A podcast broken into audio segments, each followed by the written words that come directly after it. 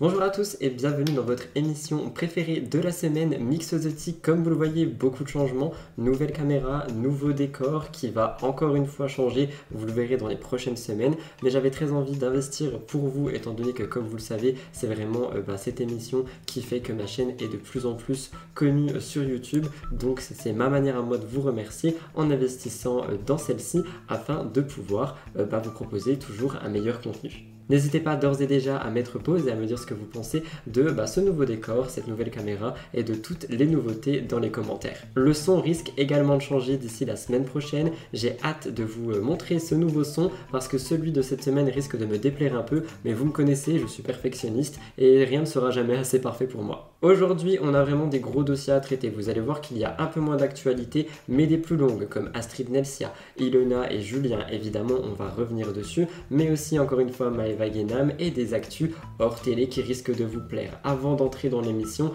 comme vous le voyez, The Dress Code is Blue. On l'a voté sur euh, Twitch parce que vous adorez cette robe et je sais aussi que vous aimez beaucoup les make-up bleus sur mes yeux. Donc c'est la raison pour laquelle j'ai décidé de faire ça. Aujourd'hui, pas de mise au point, mais évidemment un top actu qui est chargé comme chaque semaine. Donc je lance le générique et on se retrouve après ça pour le top actu.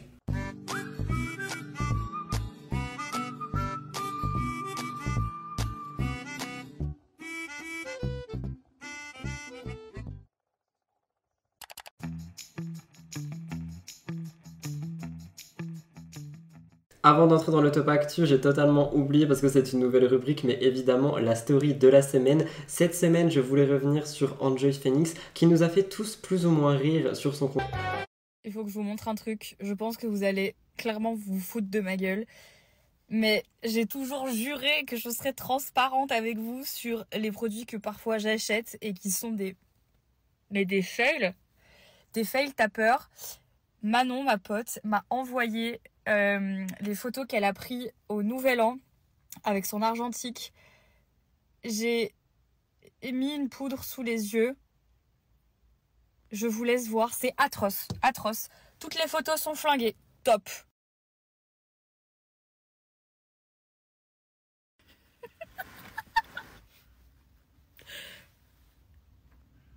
On dirait que je me suis enfariné la gueule. C'est quoi?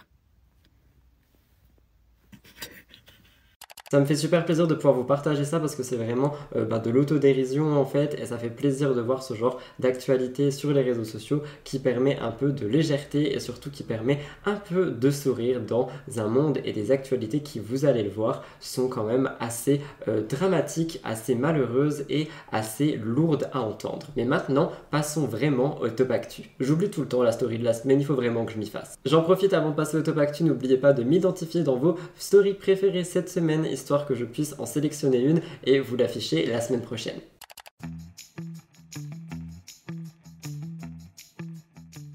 Quelque chose que vous me demandez souvent, et je vais commencer mon top actu avec ça, ce sont des nouvelles de Jessica Herrero. On rappelle qu'au moment où je vous parle, elle est en diffusion pour la saison 6 des apprentis aventuriers, émission qui est diffusée depuis le 13 février 2023, mais on rappelle aussi que des choses se sont très mal passées sur elle, sur la fameuse île aux Philippines. En effet, elle s'est faite empoisonner et ceci suite euh, à l'ingurgitation, je ne sais pas si ce mot est français, mais parce qu'elle a mangé en fait une plante qui était vénéneuse et ça aurait pu lui coûter la vie. On rappelle également qu'elle s'était exprimée plusieurs fois à ce sujet, notamment en story. Elle disait, comme vous le voyez, c'est toujours très compliqué pour parler.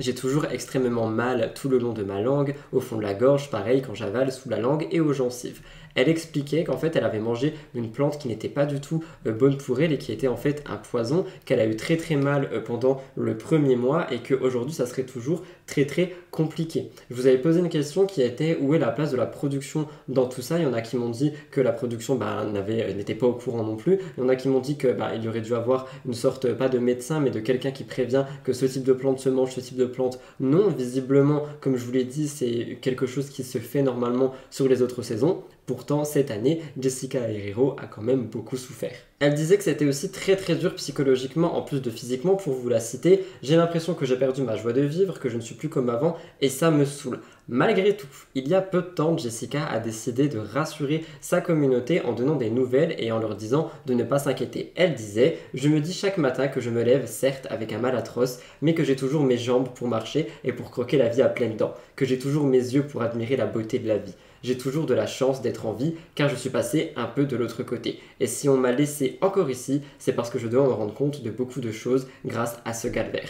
Et honnêtement, c'est une phrase qui est vraiment très très optimiste et une citation qui donne ben, vraiment beaucoup d'espoir parce que je pense que ça doit être très très compliqué à vivre et que ça a dû l'être surtout au début parce qu'aujourd'hui, comme je vous l'ai dit, il semblerait qu'en story elle a l'air d'un peu plus s'amuser et que ça a l'air d'aller un peu mieux malgré le fait qu'elle a dû chercher des dizaines et des dizaines de spécialistes pour l'aider. Mais aujourd'hui, elle est revenue une nouvelle fois avec des nouvelles qui sont malheureusement peu rassurantes. Il semblerait que ça n'aille pas aussi bien que ça de son côté. Et c'est pour ça que quand on m'a envoyé deux trois fois la story de Jessie qui était en train de danser, je ne sais plus avec qui, euh, des amis à elle, hein, je précise, on m'a dit regarde, elle a l'air d'aller beaucoup mieux et tout. Et moi j'ai dit que je ne pense pas que ce sont simplement des images et que malheureusement peut-être qu'elle souffre encore. Et elle a été questionnée par un internaute lors d'une question-réponse. On lui demande comment te sens-tu maintenant, tes problèmes buccaux, je vous kiffe tous les deux plein d'amour. Jessica a répondu j'ai développé une douleur chronique par rapport au traumatisme que j'ai eu, pas évident certains jours, mais je ne me laisse pas abattre pour autant. C'était donc tout pour les nouvelles de Jessica Herrero, vous m'en demandez vraiment souvent, donc j'avais envie de revenir dessus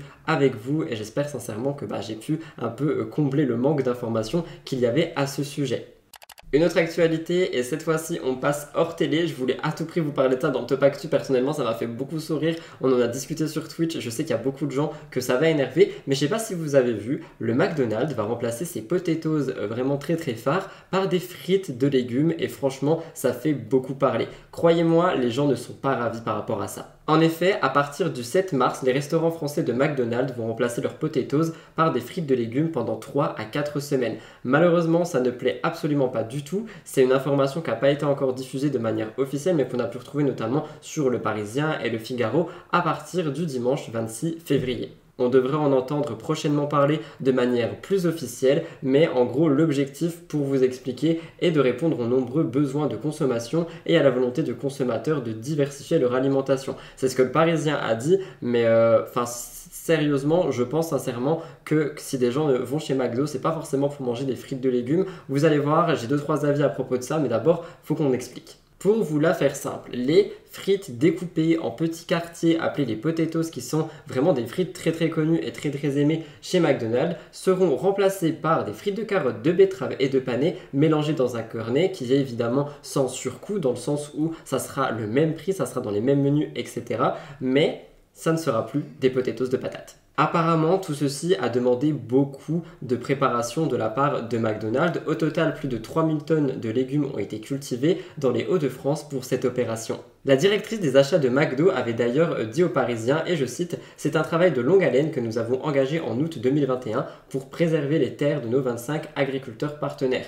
Après les semis en mars dernier, la récolte a été faite en octobre, avant leur transformation pour le lancement, ce qui montre donc qu'ils préparaient ça depuis un très long moment. Évidemment, il y a des fans de potatoes qui ne sont pas vraiment ravis par rapport à ça, j'ai pu en discuter sur ma chaîne Twitch, mais aussi avec des personnes autour de moi. Il y en a qui disent que bah, c'est plutôt cool parce que ça permettra une diversité euh, par rapport à la nourriture euh, chez McDo. Il y en a qui disent que bah ouais, mais on va pas chez McDo pour manger des frites, de légumes. Je vous laisserai me donner votre avis dans les commentaires, mais on pouvait lire. J'ai hâte de voir la tête de mes clients quand je vais leur dire qu'il n'y a plus de potatoes pendant 3 semaines. C'est un produit phare chez nous, c'est comme si le Big Mac disparaissait. Et en fait, moi, quand j'ai sondé les gens, je me suis rendu compte qu'il y avait vraiment deux écoles. Il y a une école qui dit que, euh, ben, en gros, les euh, frites sont principalement ce qui est commandé chez McDo, donc les frites, euh, les allumettes, mais que les potatoes, en gros, ça va pas forcément déranger parce qu'il restera toujours le choix à les frites. Mais personnellement, moi, je ne prends jamais les frites chez McDo, et là, ça me donne encore moins envie d'y aller, déjà que je n'y allais plus. Mais si jamais je me disais, oh, j'irais bien m'acheter des potatoes chez McDo, finir avec des frites de pané, je pense pas franchement que ça me botte. Je vous laisserai me dire ce que vous en pensez dans les commentaires.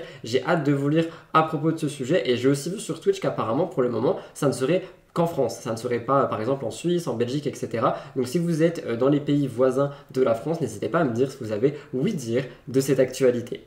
On retourne en télé et on en a déjà parlé, mais Manon et Julien, c'est un couple qui subit vraiment des épreuves depuis des mois. Ils sont vraiment sur une pente glissante et pas descendante comme je l'ai dit sur Twitch, et leur relation a vraiment l'air de tenir qu'à un fil.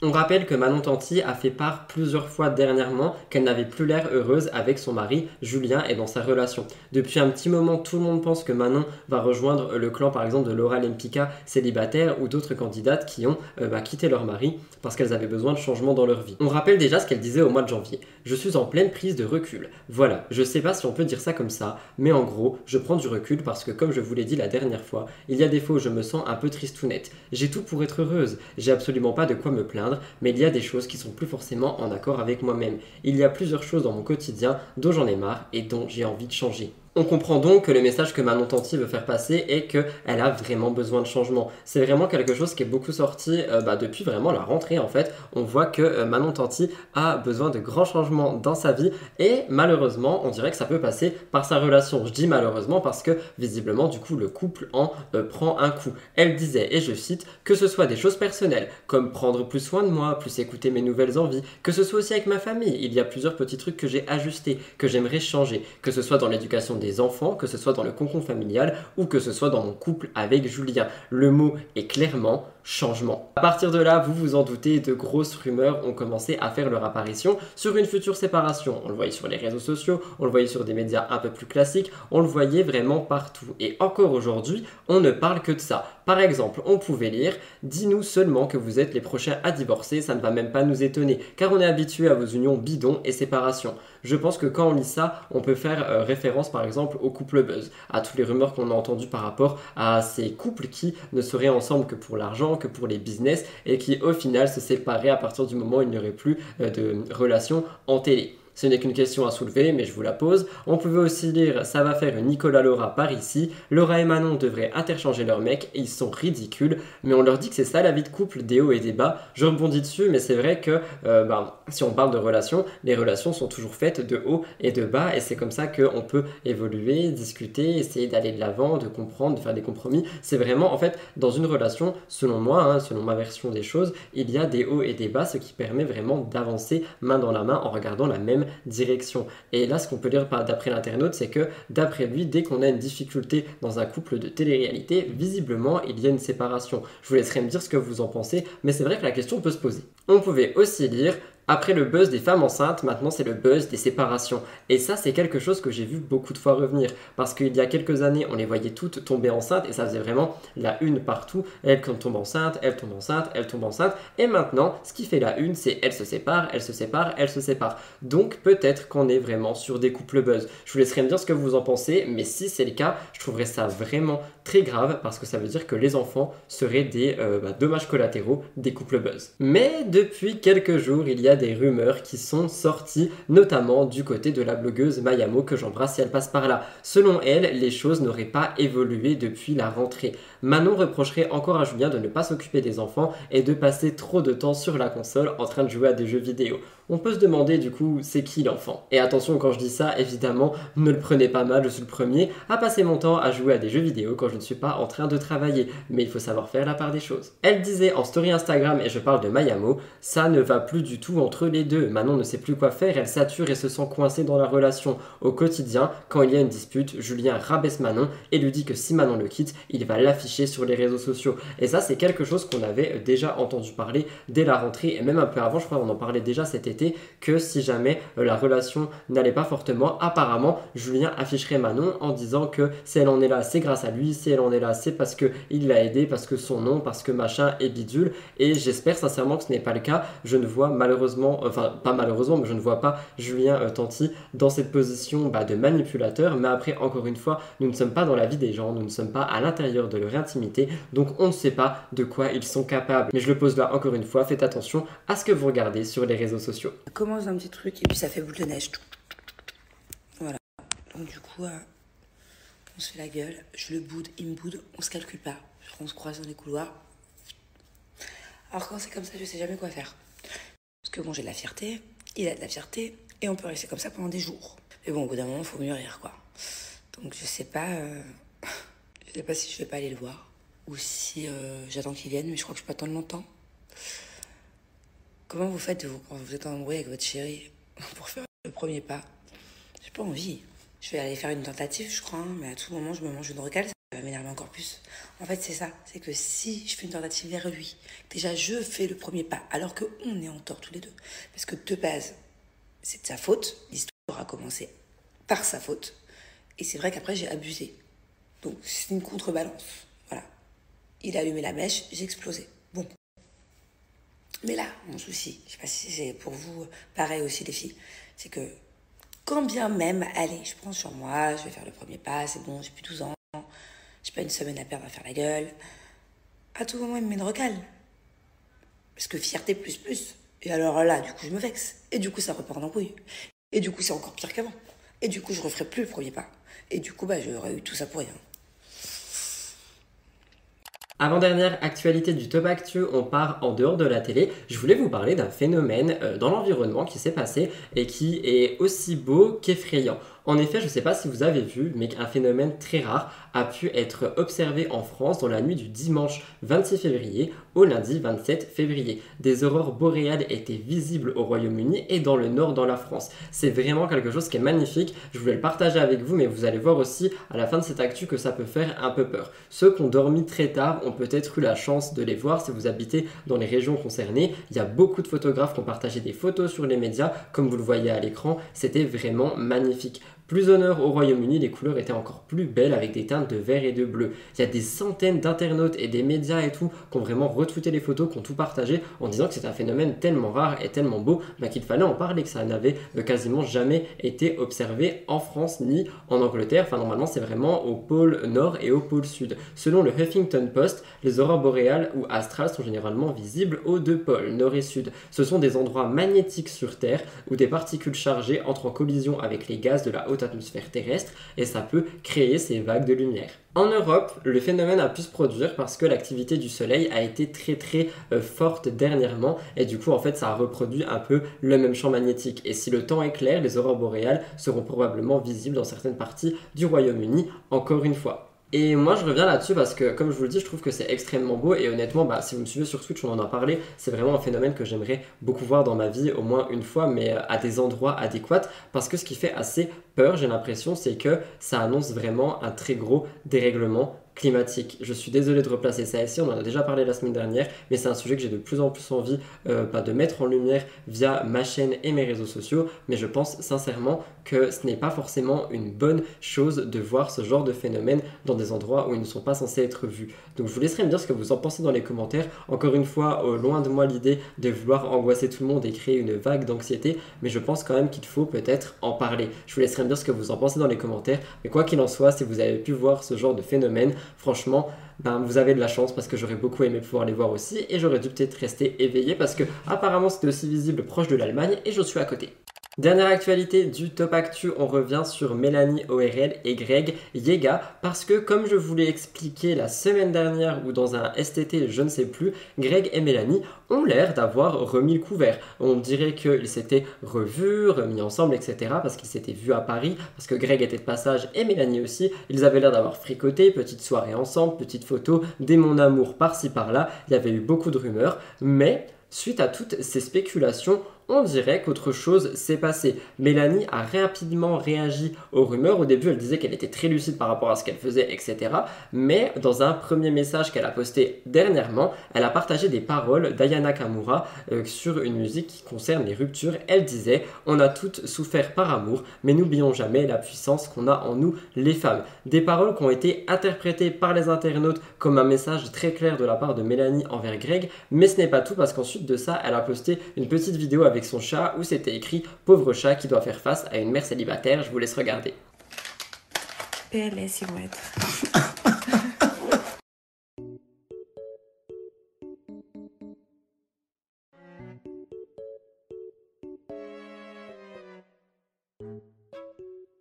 Ce message pourrait confirmer qu'elle n'est plus avec Greg parce que pauvre chat qui doit faire face à une mère célibataire. Mère célibataire, laissant sous-entendre que Mélanie est la maman du chat et qu'elle est célibataire. Donc peut-être que les deux n'ont eu qu'une nuit pour fricoter, peut-être que ça s'est déjà terminé à cause de choses qui sortent ici et là, notamment les fameux audios entre euh, la mère de, euh, la mère de Greg pardon, et Maeva Genam. Ce sont des audios qui sortent en ce moment et moi je n'ai pas trop envie d'avancer ça sur ma chaîne parce que ce sont des choses qui sont euh, très privées, tout ce qui est à base d'audio et malheureusement je n'avais pas assez de matière pour vous faire une partie complète. Mais ce sont des choses qui sortent, donc je me dis que peut-être ça peut être lié à euh, ben, la rupture très soudaine de Mélanie et Greg. Il n'aura pas fallu longtemps, ça n'aura duré qu'une petite semaine, mais comme j'ai envie de vous dire, chasser le naturel, il revient au galop. Greg a toujours été lié d'une manière ou d'une autre à Maeva. Et Mélanie a toujours été entre les deux, malheureusement, même si personnellement je m'étais dit, oh, peut-être que leur relation va repartir et qu'elle partira d'un bon train. Visiblement, ce n'est pas le cas. Mélanie a dû peut-être stopper tout ceci d'un coup. Je ne sais pas quoi en penser. Je vous laisserai me dire ce que vous, vous en pensez dans les commentaires, ce que vous, vous avez vu passer euh, sur les réseaux sociaux dans les commentaires. J'ai hâte de vous lire à ce sujet parce que bah, je vous en ai parlé il y a à peine quelques jours du fait qu'ils s'étaient remis ensemble et visiblement, c'est déjà terminé. C'était donc tout pour le top actu. On va se retrouver tout de suite pour le cœur de l'actu, c'est donc le nom qu'on a tous choisi ensemble dans la dernière émission Mix the Tea pour pouvoir euh, bah, nommer le milieu de mon émission, la partie la plus grosse qui revient sur les actualités au cœur de mon émission. Le cœur de l'actu, c'est maintenant, c'est tout de suite, et je vous retrouve juste après ça.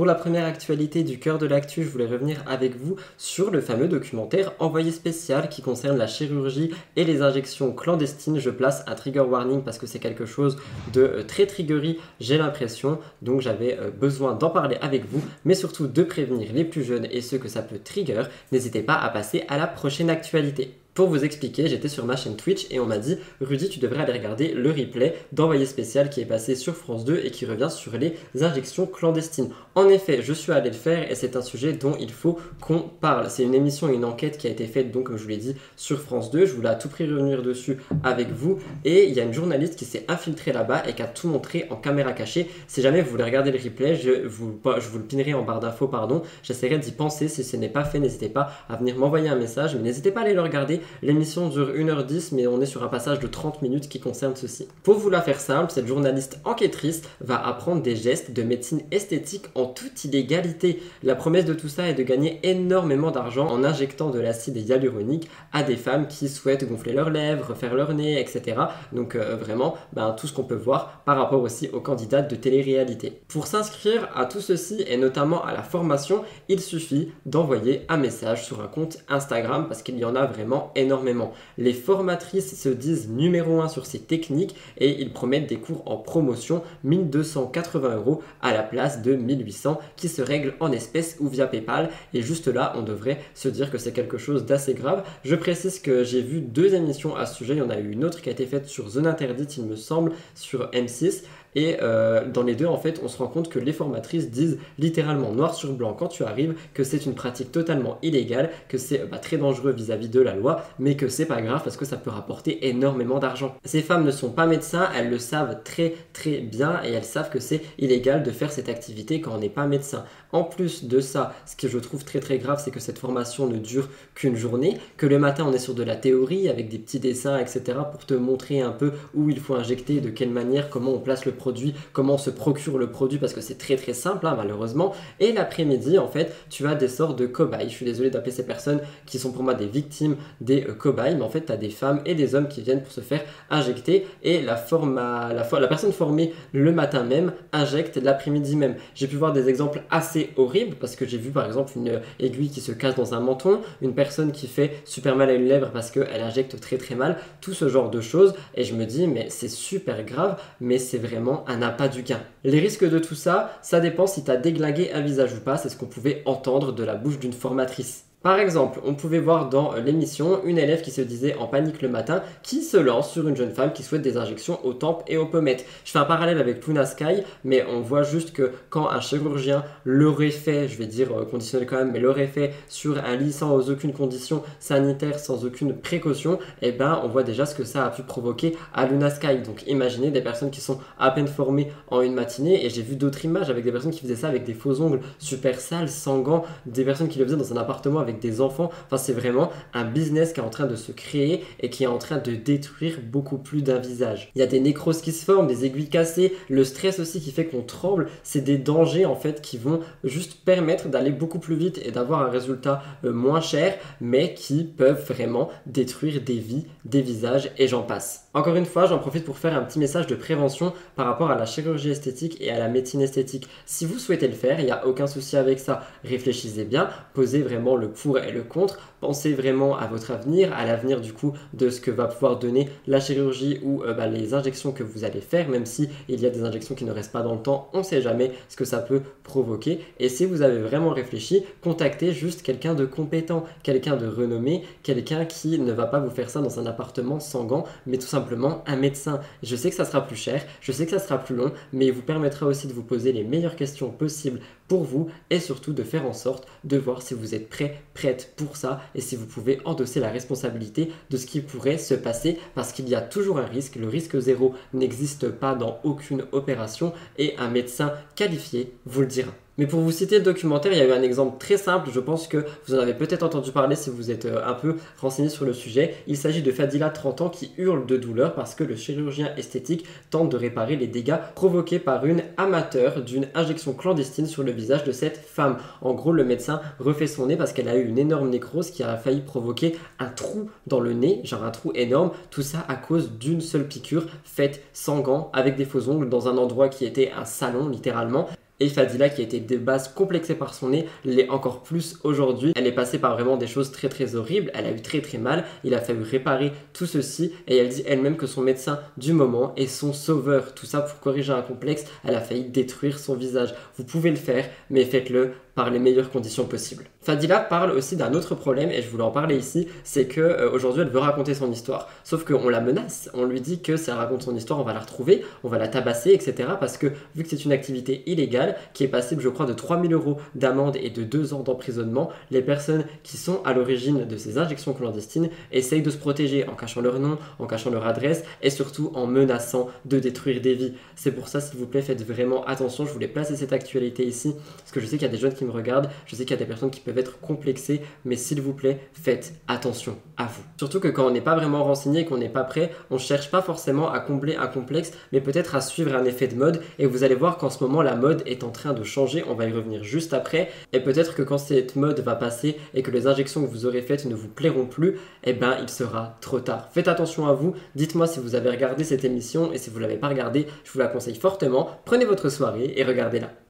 Une chose hors télé-réalité qui a fait énormément parler la semaine dernière, c'est Inoxtag et son projet par rapport au mont Everest. On rappelle qu'il a passé un nouveau palier sur YouTube et il a annoncé euh, le plus gros projet de sa vie. Il veut escalader le mont Everest d'ici l'année 2024. C'est une information et un projet qui ont l'air extraordinaires, qui ont l'air vraiment incroyables, complètement fous, mais surtout qui inquiètent beaucoup les internautes et les fans d'Inoxtag. Cette annonce a suscité énormément de réactions, des réactions mitigées parce qu'il y a beaucoup de risques qui sont encourus par rapport à ça, et surtout en fait il y a euh, la question du manque d'expérience d'Inoxtag par rapport euh, ben, à l'alpinisme pour gravir le mont Everest parce que c'est quand même la montagne la plus haute et ça risque vraiment de provoquer beaucoup de dangers. On rappelle déjà que euh, ce créateur avait fait une vidéo que personnellement j'ai adoré, qui était un peu du même style avec une prod, c'était survivre sur une île déserte pendant une semaine. C'est une vidéo qui avait vraiment et qui avait fait bah, d'ailleurs beaucoup connaître Inox à d'autres personnes que sa communauté. Moi j'étais tombé euh, sur lui via cette vidéo et c'est vraiment quelque chose qui était déjà super fou. Mais là, gravir le mont Everest, on est vraiment sur quelque chose d'encore plus fou. D'après le média Gentside, c'est vraiment la montagne la plus haute du monde, qui a plus de 8800 mètres d'altitude et qui représente vraiment déjà un défi pour des alpinistes confirmés. Donc imaginez pour Inoxtag le défi que ça va être. Inox a déclaré qu'il voulait relever ce défi d'ici l'année 2024. Cette annonce a suscité vraiment beaucoup de réactions. On a eu vraiment des waouh, mais c'est incroyable, quel très beau projet, etc. Mais il y a aussi euh, ses collègues qui lui ont dit fais attention, ça peut être très grave. Des collègues d'ailleurs qu'il connaît ou non, hein, mais des collègues créateurs de contenu et des abonnés qui sont beaucoup inquiétés. Il y en a beaucoup qui ont salué son courage et son ambition, mais d'autres ont vraiment exprimé une sorte de préoccupation par rapport au fait bah, qu'il n'est pas forcément prêt euh, pour euh, bah, endosser cette responsabilité parce que je pense que ça en est une et qu'il y a beaucoup de risques encourus, notamment à cause du fait qu'il n'a aucune expérience dans le domaine à ce moment. Par exemple, on pouvait lire, c'est beaucoup de streamers qui ont réagi. Vous en pensez quoi du projet d'Inox de faire le mont Everest en un an? Franchement, le défi, je le trouve giga dangereux. Il y a beaucoup de morts parmi les professionnels et surtout ceux qui ont réussi sont même pas sûrs de le réussir une deuxième fois. Il peut y laisser sa vie. Et c'est vrai que ce projet Everest est quelque chose qui fait énormément parler. D'ailleurs, vous avez été une bonne vingtaine à me dire de revenir dessus. Donc j'étais content d'avoir écrit cette actu. Je me suis dit que ça, bah, du coup, ça pourrait intéresser. Mais c'est vrai que c'est quelque chose qui est vraiment très dangereux et qui va nécessiter une très très très grosse et longue préparation et je ne sais pas si un an sera nécessaire. Pour vous citer un peu, chaque année de nombreux alpinistes meurent sur cette montagne en raison de conditions extrêmes et des accidents qui peuvent survenir. On pouvait lire via euh, Twitter d'autres, ben, on va pas dire témoignages, mais comment on dit, d'autres avis par rapport à cette actualité et par rapport à cette nouvelle. Je trouve également qu'une seule année de préparation c'est vraiment très peu. C'est un projet qui nécessite à mes yeux un véritable investissement en termes de temps et d'effort. Et c'est ce que je vous dis, moi je pense qu'un an c'est vraiment court et j'ai très peur qu'il mette vraiment sa vie en danger pour faire le projet le plus fou du monde. Selon un autre compte Twitter, on pouvait lire les risques sont surtout sanitaires. Deux tiers des décès sont dus à des pathologies propres à la montagne et à son ascension. œdème pulmonaire, mal de montagne, hypothermie. Et c'est vrai que ça c'est quelque chose sur lesquels on n'appuie pas beaucoup. On appuie vraiment sur le fait que le projet est fou, qu'il peut être dangereux, etc. Mais il y a aussi tout le côté euh, bah, où on peut tomber malade. Il y a tout le côté où aussi il va euh, certainement manquer euh, peut-être d'oxygène à un moment. Il y a tout ceci qui fait qu'il y a vraiment beaucoup de facteurs en fait qui nécessitent une très grosse préparation. Et je vous pose la question, mettez pause et dites-moi si vous pensez qu'un an c'est suffisant pour se préparer à ce genre d'ascension du mont Everest. Finalement, c'est Enochtag lui-même qui a répondu à tout ça. Il semble très conscient des risques et il assure qu'il entamait déjà un programme d'entraînement intensif, ce qui entraînera certainement une diminution de ses vidéos sur YouTube. Il disait Début mai, je pars dans les Alpes faire un sommet à 3000 mètres. Ensuite, fin mai, je pars faire le Mont Blanc normalement, en tout cas dans les alentours. En juillet, je vais en Équateur monter une montagne qui fait 6002 mètres. Et ensuite, en août, je pars au Kirghizistan faire un sommet de 7000 mètres. En octobre, je monte le Dôme des Neiges dans les Hautes-Alpes. Et ensuite, je refais un test à l'effort en novembre. En janvier, je vais au Nicaragua. Et ensuite, en mars 2024, je vais au Maroc pour monter l'Atlas.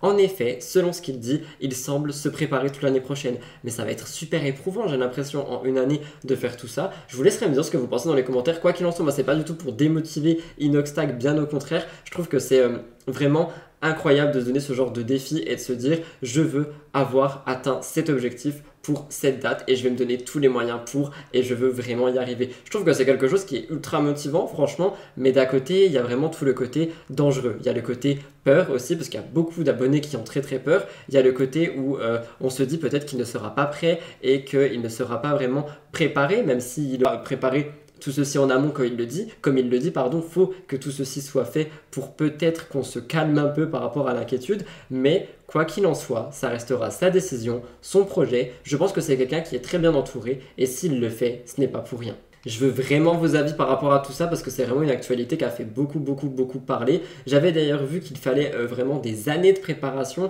donc euh, j'ai hâte de vous lire à ce sujet. Est-ce que pour vous c'est euh, trop de faire ça en mode ouais j'ai un trop gros projet qui bah, du coup remplace les cartes bleues à un million qu'on pouvait voir défiler sur YouTube par exemple? Est-ce que pour vous c'est pour faire des vues? Est-ce que pour vous c'est un projet d'accomplissement personnel? Est-ce que pour vous c'est beaucoup trop dangereux? J'ai hâte de vous lire par rapport à ça. N'hésitez pas à réagir de manière nombreuse que je ferai peut-être une mise au point la semaine prochaine par rapport à cette actualité parce que je trouve que c'est une des plus importantes et plus intéressantes euh, dans mon émission hors Ilona Julien. Évidemment, on y reviendra juste après.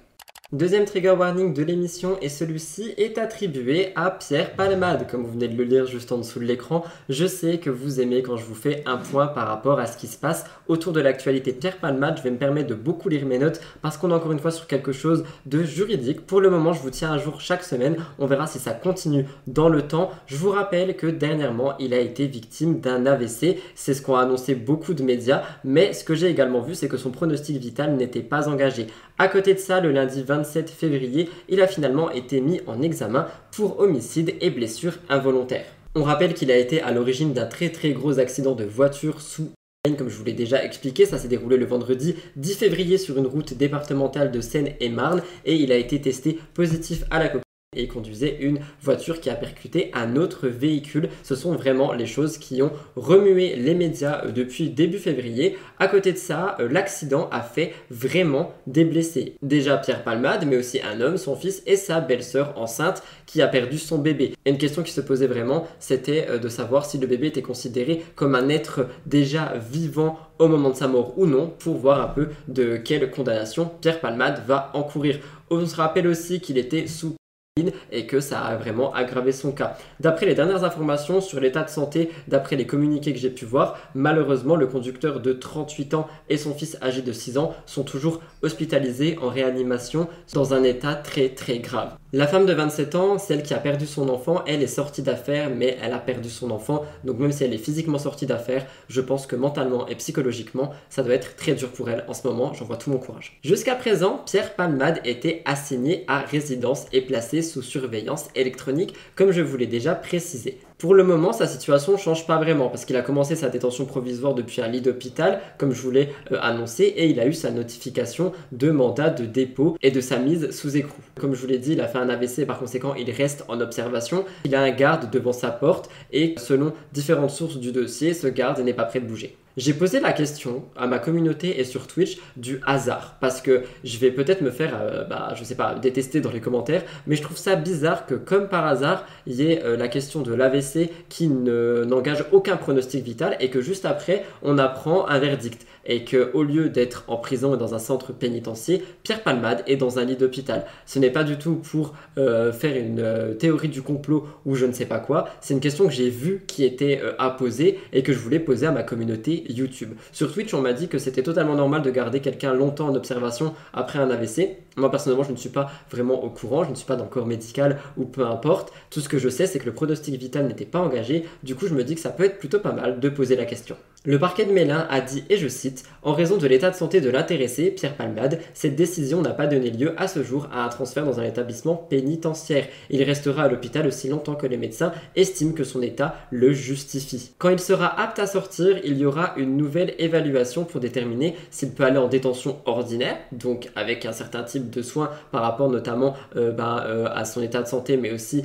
aux addictions, ou s'il doit aller en établissement spécialisé. On rappelle que cet accident a déclenché une tempête médiatique. Tous les médias en parlent encore aujourd'hui au moment où je vous parle, le 1er mars. Tout le monde en parle tout le temps et ça s'est vraiment intensifié depuis l'ouverture d'une enquête pour détention euh, d'images à caractère pédo c'est vraiment quelque chose qui est en train de remuer tout le monde. Je vous en ai parlé la semaine dernière, quelqu'un avait avoué avoir vu ces images, puis s'était rétracté, puis au final la police est en train d'analyser des documents et il se passerait plusieurs choses. À côté de ça, on rappelle aussi que dans cette affaire, il y a deux hommes qui sont euh, mêlés, deux hommes de 33 et 34 ans qui ont été placés sous le statut de démon assisté pour non-assistance à personne en danger. L'instruction est maintenant ouverte pour homicide involontaire parce qu'on doit déterminer si le bébé a respiré après l'accouchement d'urgence par césarienne, même durant quelques L'autopsie réalisée n'a pas permis d'établir si cet enfant était né vivant. Une expertise complémentaire a été ordonnée. Les qualifications retenues sont susceptibles d'être modifiées au cours de l'instruction.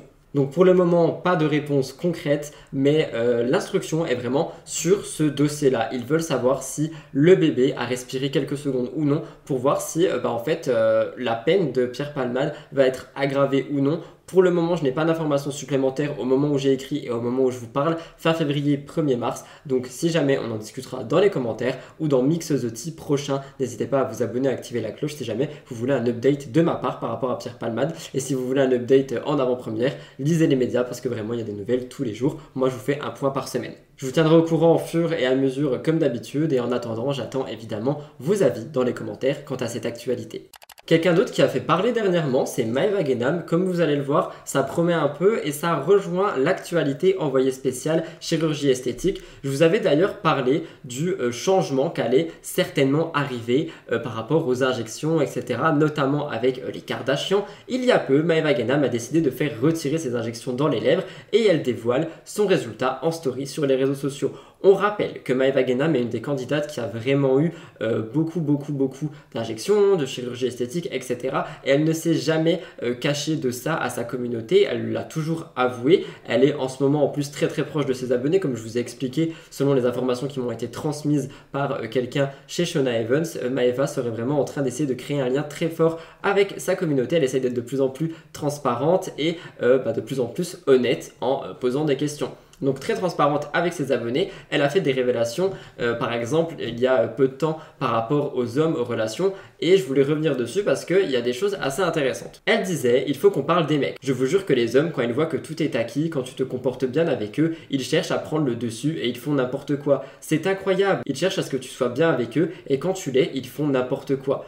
Elle est aujourd'hui suivie par un psychologue à ce sujet, et on en avait même... Euh, parlé, je crois, il y a une semaine ou deux. Là, je voulais vous faire part de son introspection que je trouve qui est assez, euh, bah, franchement, mature pour euh, Maëva Désolé, hein, je la critique pas, mais à chaque fois qu'on en parle, c'est pas forcément pour des choses très matures. Mais le fait qu'elle se fasse à elle-même une introspection, je trouve ça plutôt pas mal. Elle dit que selon sa psychologue et selon elle, ses problèmes avec les hommes découleraient des problèmes qu'elle aurait eu dans son enfance. Elle dit que ça pourrait être par rapport à son papa, et c'est quelque chose que j'ai vu en psychologie. Et en effet, l'enfance peut vraiment jouer dans le développement d'une personne et surtout dans euh, ses relations futures. Et je trouve ça plutôt cool que Maeva en parle ouvertement à ses abonnés sur ses réseaux sociaux. Donc oui, en ce moment, il y a vraiment beaucoup d'influenceurs qui parlent de santé mentale et tout ça, mais je trouve ça plutôt cool de libérer le sujet sur ce genre de choses. Donc même si je sais que beaucoup de personnes en ont marre euh, qu'on parle de Maëva Guénam dans mes actualités, moi pour le coup, je trouve que c'est quelque chose sur laquelle il fallait revenir. Elle disait notamment, et je cite, Comme j'ai grandi sans mon père, c'est pour moi normal de ne pas faire entrer un homme dans ma vie.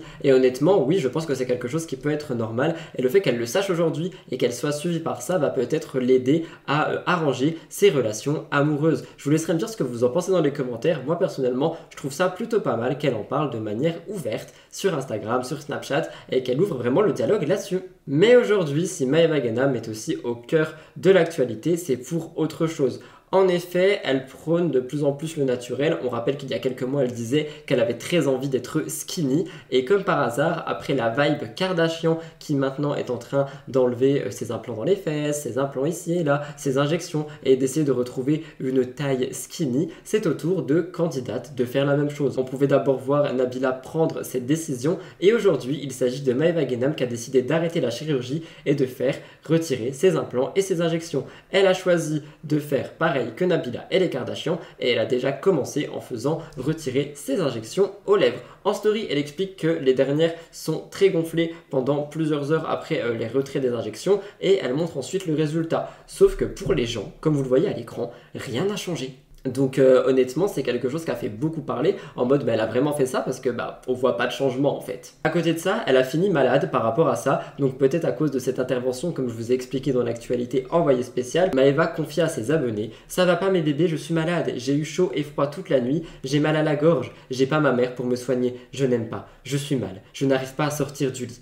Plus tard, elle revient avec une autre story et en gros, elle dit qu'elle va chez le médecin à 19h. Elle dit Il m'a dit que j'avais une infection, mais on ne sait pas laquelle. Du coup, il va me faire des tests. Il va me mettre sous antibiotiques. Avant d'aller plus loin, je reviens sur le fait que euh, peut-être ça a un lien avec le fait d'avoir fait enlever ces injections. Au moment où je vous parle, j'ai pas vu de nouvelles par rapport à ça, mais franchement, après avoir vu tout tous ces documentaires en fait par rapport aux injections clandestines, etc., je me dis que oui, c'est fort probable. On rappelle aussi que Maeva est expatriée à Dubaï et qu'elle est malade, donc aujourd'hui elle s'en prend à leur système de santé parce qu'il y a eu une mauvaise surprise pour elle. La note a été très chère, 1200 euros. Elle a écrit sur ses réseaux 1200 euros pour faire venir un médecin chez soi. Soyez pas malade à Dubaï, c'est des fous. Elle a donc critiqué tout ceci et d'ailleurs les blogueuses, les deux pestouilles ont réagi par rapport à ça. Elles ont dit vous avez noté qu'ils sont de plus en plus souvent à critiquer Dubaï. Bah alors on croyait que c'était génial. Ça critique les routes, les loyers, les ouvriers, les frais médicaux, les produits dans les magasins et on attend qu'il n'ait plus de flouze. On verra s'ils seront toujours là-bas. Qu'en pensez-vous? Je pense sincèrement déjà que l'infection peut être due au fait qu'elle a voulu retirer l'acide parce que je pense qu'on a dû mettre un autre produit, ça peut créer une infection. Et c'est vrai que je vois aussi de plus en plus de candidats et de candidates critiquer la vie à Dubaï, critiquer ce qu'il se passe à Dubaï. Je vous laisserai me dire dans les commentaires ce que vous en pensez. Mais c'est vrai que en ce moment, il y a beaucoup de personnes qui critiquent Dubaï. Peut-être qu'on va voir un retour en France.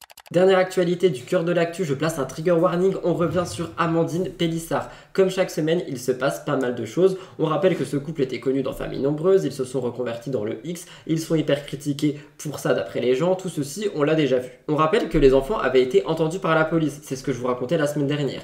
Et on pouvait lire, ce n'est pas auprès des services sociaux mais du procureur qu'il y a eu des signalements, c'est le niveau encore au-dessus. Je pense qu'il y en a eu un un peu partout finalement. Ils ont recentré ça auprès de la justice, enfin du procureur. À côté de ça, j'ai aussi appris que la police s'était rendue chez eux. Et ça, je n'avais absolument pas vu parce que les signalements sont allés assez loin. Et je voulais revenir dessus parce que le mari Alexandre a donné un peu plus d'informations. Je voulais vous en parler. On pouvait entendre et comprendre que les policiers ont fouillé la maison. Et il a dit ils ont ouvert la chambre, le canapé, pour voir ce que c'était l'illustration dans la vidéo de Jérém Star. Donc par rapport euh, au god qu'il y avait à l'intérieur du canapé. Les policiers n'ont évidemment rien trouvé parce que la famille Pélissard avait prévenu que c'était là juste pour la vidéo de Jérém. Le couple regrette vraiment que les enfants aient dû faire face à tout ça et à la police. Il disait ce n'est pas un jeu. Et honnêtement, comme je vous l'ai dit la semaine dernière, je pense que non, ce n'est pas un jeu et qu'on ne peut pas jouer euh, avec euh, la justice pour que les enfants soient entendus. Les enfants n'ont rien à voir là-dedans pour le moment et j'espère que ça restera euh, pas vraiment séparé. On continue dans notre dans notre ligne de conduite actuelle. On aime ce qu'on fait, on changera pas notre métier parce qu'on l'adore. D'ailleurs, là, on va faire un prochain tournage pour Jackie et Michel bientôt, là, de nouveau, la semaine prochaine. Et on aime ce qu'on fait, on aime notre boulot, on est heureux, on est amoureux, on est une famille heureuse et on emmène tous les... Voilà, c'est tout. Voilà, bien Donc, euh, bon, bah, avis à ceux qui veulent faire des signalements anonymes. euh, raté, vous avez raté le tour, c'est fait. Voilà. moche.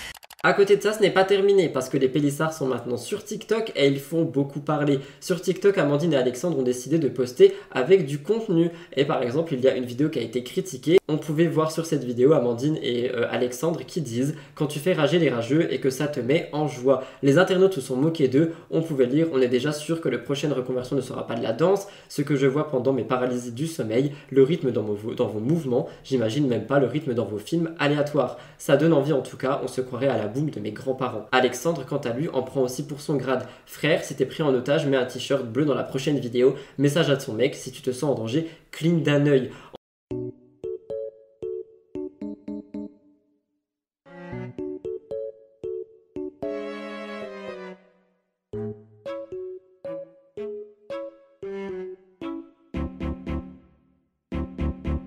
Et en vrai, moi, je trouve ça vraiment dommage qu'ils soient critiqués à ce point parce que bah, les pauvres, ils essayent simplement peut-être de se donner sur autre chose et on les critique sur ce sujet. Je trouve que c'est dommage pour le coup parce que bah, on veut pas qu'ils fassent du X, ils font TikTok, mais on les critique sur TikTok, donc ils vont retourner faire du X. Et à côté de ça, comme vous le voyez à l'écran, je suis aussi tombé sur cette affiche, cette affiche qui me laisse penser que apparemment Amandine serait en train d'aller plus loin parce qu'elle a toujours dit qu'elle ferait tout avec Alexandre, mais visiblement, d'après cette image, il semblerait que non. Je vous laisserai me dire ce que vous en pensez dans les commentaires. J'ai peur que tout ceci aille de plus en plus loin. Je sais pas quoi en penser. Je vous laisserai me dire ce que vous en pensez vous dans les commentaires et on va passer tout de suite au gros dossier de la semaine.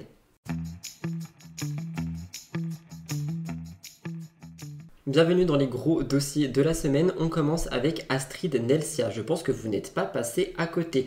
En effet, elle se serait séparée de son chéri suite à de gros mensonges. On rappelle que Astrid a toujours été une ancienne candidate parce que ça fait très longtemps qu'on l'a pas vue étant donné qu'elle était principalement dans les anges et que les anges n'existent plus. Mais enfin bref, c'est une ancienne candidate qui a toujours parlé sans langue de bois et qui a toujours dit ce qu'elle pensait de manière très très cash. Dernièrement, elle était très discrète, sauf si on la suivait sur les réseaux sociaux, et notamment sur des réseaux de charme où elle se fait beaucoup d'argent, comme elle l'avait dit chez Samzira, mais elle est sortie de l'ombre, notamment pour répondre aux gens et pour clarifier certaines situations. On rappelle qu'elle a toujours été critiquée parce qu'elle a toujours été catégorisée et accusée d'être une fille facile.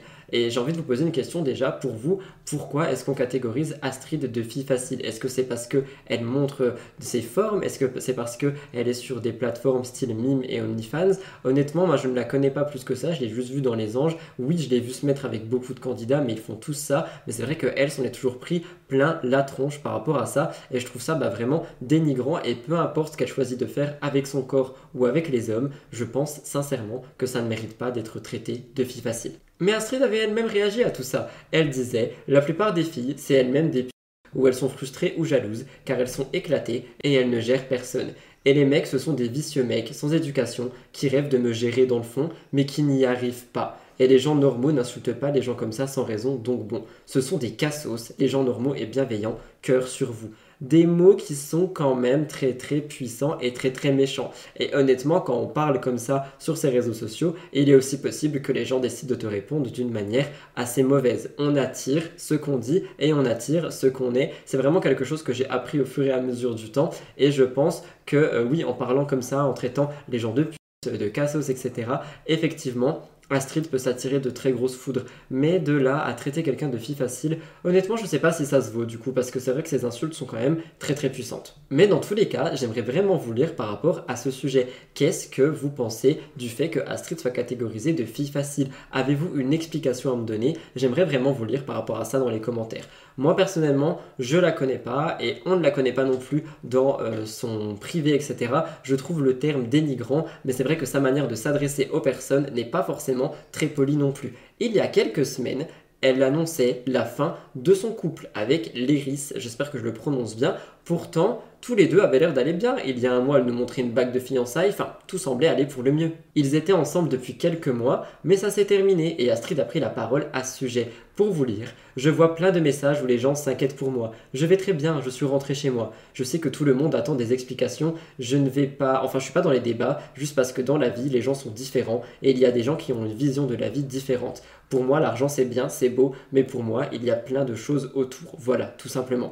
Quand, il y a des désaccords, on ne reste pas ensemble, c'est tout. Chacun vit sa rupture à sa façon. Je préfère être entouré de ma famille et mes potes plutôt que de faire la mala tous les jours avec des gens différents. Chacun est comme il est et on ne juge personne. Hashtag fille bien. Avant de finir sa story, je reviens là-dessus en disant que effectivement en fait chacun par contre gère sa rupture comme il l'entend. Il y a des gens qui vont adorer sortir, faire la fête, ça va être leur manière à eux d'extérioriser et de bah passer du bon temps pour peut-être passer à autre chose vis-à-vis de la rupture et de la relation qui vient de se terminer. D'autres, et c'est mon cas notamment, quand je vis par exemple un moment difficile, je vais pouvoir certainement plus me euh, renfermer sur moi-même, rester dans ma bulle à moi, euh, rester avec mes trucs qui me font plaisir, mes jeux, mes choses dans le genre. Je, pense notamment à Animal Crossing, effectivement, mais je vais rester principalement dans mon coin, alors que d'autres vont vraiment aller faire la fête, faire le tour des bars, ils vont aller voyager, etc., parce qu'ils auront besoin de bouger. Et je pense que chacun gère les moments difficiles, et notamment ici les ruptures, à leur manière. Donc ne vous sentez pas bizarre, ne vous sentez pas à l'écart, ne vous sentez pas étrange si vous vivez votre rupture ou votre période difficile différente d'une autre personne. Elle finit sa story par dire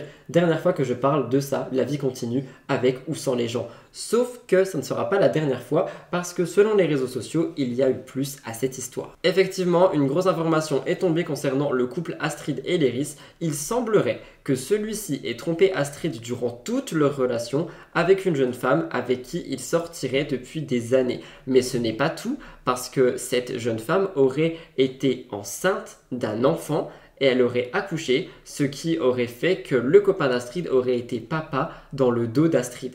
Quelque chose de très choquant qu'on pouvait notamment déjà entendre avec l'histoire Mila Mujdat il y a des années. Une fois que cette nouvelle est sortie, Astrid s'est exprimée une fois de plus par rapport à son ex. Elle dit que son ex aurait eu un enfant dans son dos avec une jeune femme et que ça l'a vraiment choquée. Elle disait Ce que je ne comprends pas, c'est qu'on est resté 7 mois ensemble. Elle était où? C'est qui? J'apprends ça en même temps que vous, mais j'ai eu des doutes quelques jours après être partie de Dubaï. Donc elle a vécu une grossesse seule, la pauvre. Je suis choquée. MDR, vous imaginez la manipulation et le pire dans tout ça, c'est que tous ses proches me connaissaient. Comment ça se fait que personne ne m'ait prévenu? Je ne comprends pas, rien n'est logique dans cette histoire. Anyway, Dieu merci, je suis parti de tout ça. MDR, comment il aurait géré ça? Comment il m'aurait avoué ça? Cette relation est un tissu de mensonges, je ne capte rien, vraiment. Il voulait qu'on se marie il y a un mois, et là j'apprends qu'il a un enfant. Alors, je voulais un peu réagir avec vous par rapport à tout ça, parce que je pense quand même que même si là Astrid fait la forte, Peut-être qu'elle a un mental d'acier et peut-être que ça va pas la toucher elle, mais est-ce qu'on peut se mettre deux secondes à la place d'une personne? Donc enlevez, euh, si vous n'aimez pas Astrid, enlevez le fait que vous n'aimez pas Astrid, mais venons on se met à la place d'une personne qui découvre que euh, son petit ami, qu'il a demandé en fiançailles, donc il y a un mois, hein, je précise, ou en mariage, je ne sais plus, mais bref, il y avait une bague euh, dans le jeu, donc un engagement très fort, et eh ben euh, on apprend que cette personne avait en fait une autre petite amie, et que cette personne était père d'un enfant dans le dos de cette personne. Je trouve ça absolument horrible, je trouve ça très choquant. J'imagine même pas les traumatismes euh, que ça peut créer au niveau mental, au niveau psychologique pour se reconstruire après, reconstruire une relation stable, refaire confiance. Il faut vraiment qu'on puisse se mettre à la place des gens et euh, qu'on puisse se dire mais c'est pas correct en fait. Et moi je vous le dis, j'ai décidé de prendre parti, hein, vous le savez maintenant dans mes chroniques, parce que je suis chroniqueur, allô, notamment avec ce décor, j'ai l'impression. Mais vraiment, euh, pour un peu plus de sérieux, moi je trouve ça vraiment choquant. Je trouve que ça peut vraiment détruire des mentales, ça peut détruire des manières euh, de vivre, ça peut détruire des manières de construire des relations, ça peut détruire une estime de soi, mais à un point on n'imagine même pas. Donc il suffisait que la personne ici Astrid, je ne pense pas, mais il suffisait que cette personne n'ait pas confiance en elle de base, qu'elle ait décidé vraiment de tout donner dans une relation en se disant ok c'est bon, euh, vas-y, je laisse un peu de zeste, je crois qu'on dit comme ça, et j'essaye de faire confiance, j'essaye de faire en sorte que cette fois-ci ça marche, que cette fois-ci ça aille pour se faire littéralement détruire par derrière de cette manière. Je trouve que c'est vraiment, vraiment très très grave. Suite à ça, Astrid revient un peu sur leur relation pour expliquer à ceux qui ne connaissaient pas. Elle dit qu'ils se sont mis ensemble le 5 juillet, qu'elle est partie de Dubaï le 29 janvier 2023. Une internaute commente un truc qui l'a fait réagir aussi. On lui dit Mais tu te rappelles un jour vous étiez en vacances, il t'avait fait une blague comme quoi elle était enceinte et tout. Comme quoi, donc, il avait une petite amie, etc., et que cette femme était enceinte. Astrid a réagi à ce moment-là en disant Oui, bah ce n'était pas une blague en fait. Il me faisait croire, imagine, j'ai mis une go enceinte avant toi, tu dis quoi? Et au final, ça veut dire que le gars ça a essayé de s'en vanter indirectement pour savoir un peu en tâtant le terrain ce qui pourrait se passer si Astrid le découvrait. Et je trouve ça vraiment horrible. On détruit vraiment le mental et le psychologique de quelqu'un sans raison apparente. Je suis désolé, hein, ça me choque totalement. Finalement, c'est Mayamo qui a euh, réagi à tout ça. Elle a fait un résumé de tout ça avec euh, des mots très clairs et très simples. Je vous le lis, je vous l'affiche à l'écran si vous n'avez pas trop suivi. Léris, l'ex-fiancé de Astrid, a une copine depuis des années et des années. Il s'est servi d'Astrid pour faire le buzz. C'est lui avec son fake compte qui a balancé son couple avec Astrid et qui voulait garder ça secret. Rien ne va. Comme c'est un manche-buzz, il a inventé une histoire pour faire croire que sa copine de toujours était enceinte de lui, alors que c'était son petit frère. Astrid était aussi enceinte apparemment, elle a perdu le bébé. D'après Mayamo, il y aurait donc plus à cette histoire, ça serait vraiment un méli-mélo. On peut apprendre si on croit Mayamo, attention, ce n'est que les dires de blogueurs, je ne sais pas s'ils sont vrais, je le reprécise hein, pour les plus jeunes qui me regardent, mais euh, selon Mayamo, ça serait vraiment que pour du buzz, et je parle pas d'Astrid, mais de l'ex-fiancé du coup, mais ce qu'on apprend également, c'est que Astrid aurait été enceinte et qu'elle aurait perdu un bébé. Donc ça veut dire qu'elle elle serait vraiment passée par des phases très compliquées dans cette relation. Et est-ce que j'ai envie de poser une question, est-ce qu'on dirait qu'elle a un mental d'acier, cette jeune femme? Parce que, enfin, elle a juste l'air de s'en foutre pour le moment et de dire, ouais, bah voilà, c'est fini, euh, tant pis, je passe à autre chose. Mais personnellement, si moi ça m'était arrivé, tout ça, et je pense que même beaucoup de personnes qui me regardent, ça vous arrive ce genre de choses. Donc un enfant dans le dos, euh, un fiancé qui te trompe, euh, une fausse couche aussi visiblement, enfin une fausse couche ou un avortement, on ne sait pas, mais euh, ce sont vraiment des grosses épreuves. Tout ceci a été condensé en 7 mois. Donc qu'on aime ou non Astrid, franchement, moi je le dis, force à elle parce que c'est vraiment des étapes et des, des épreuves qui sont très difficiles et elle a l'air d'avoir bah, tout passé. Donc force à elle, c'était pour vous raconter un peu ce qui se passait parce que franchement c'est quelque chose qui est en train de faire énormément de bruit sur les réseaux au moment où je vous parle. Je ne sais pas où ça en sera dimanche, mais pour le moment je voulais vous en parler de cette manière. Je vous me dire ce que vous en pensez dans les commentaires.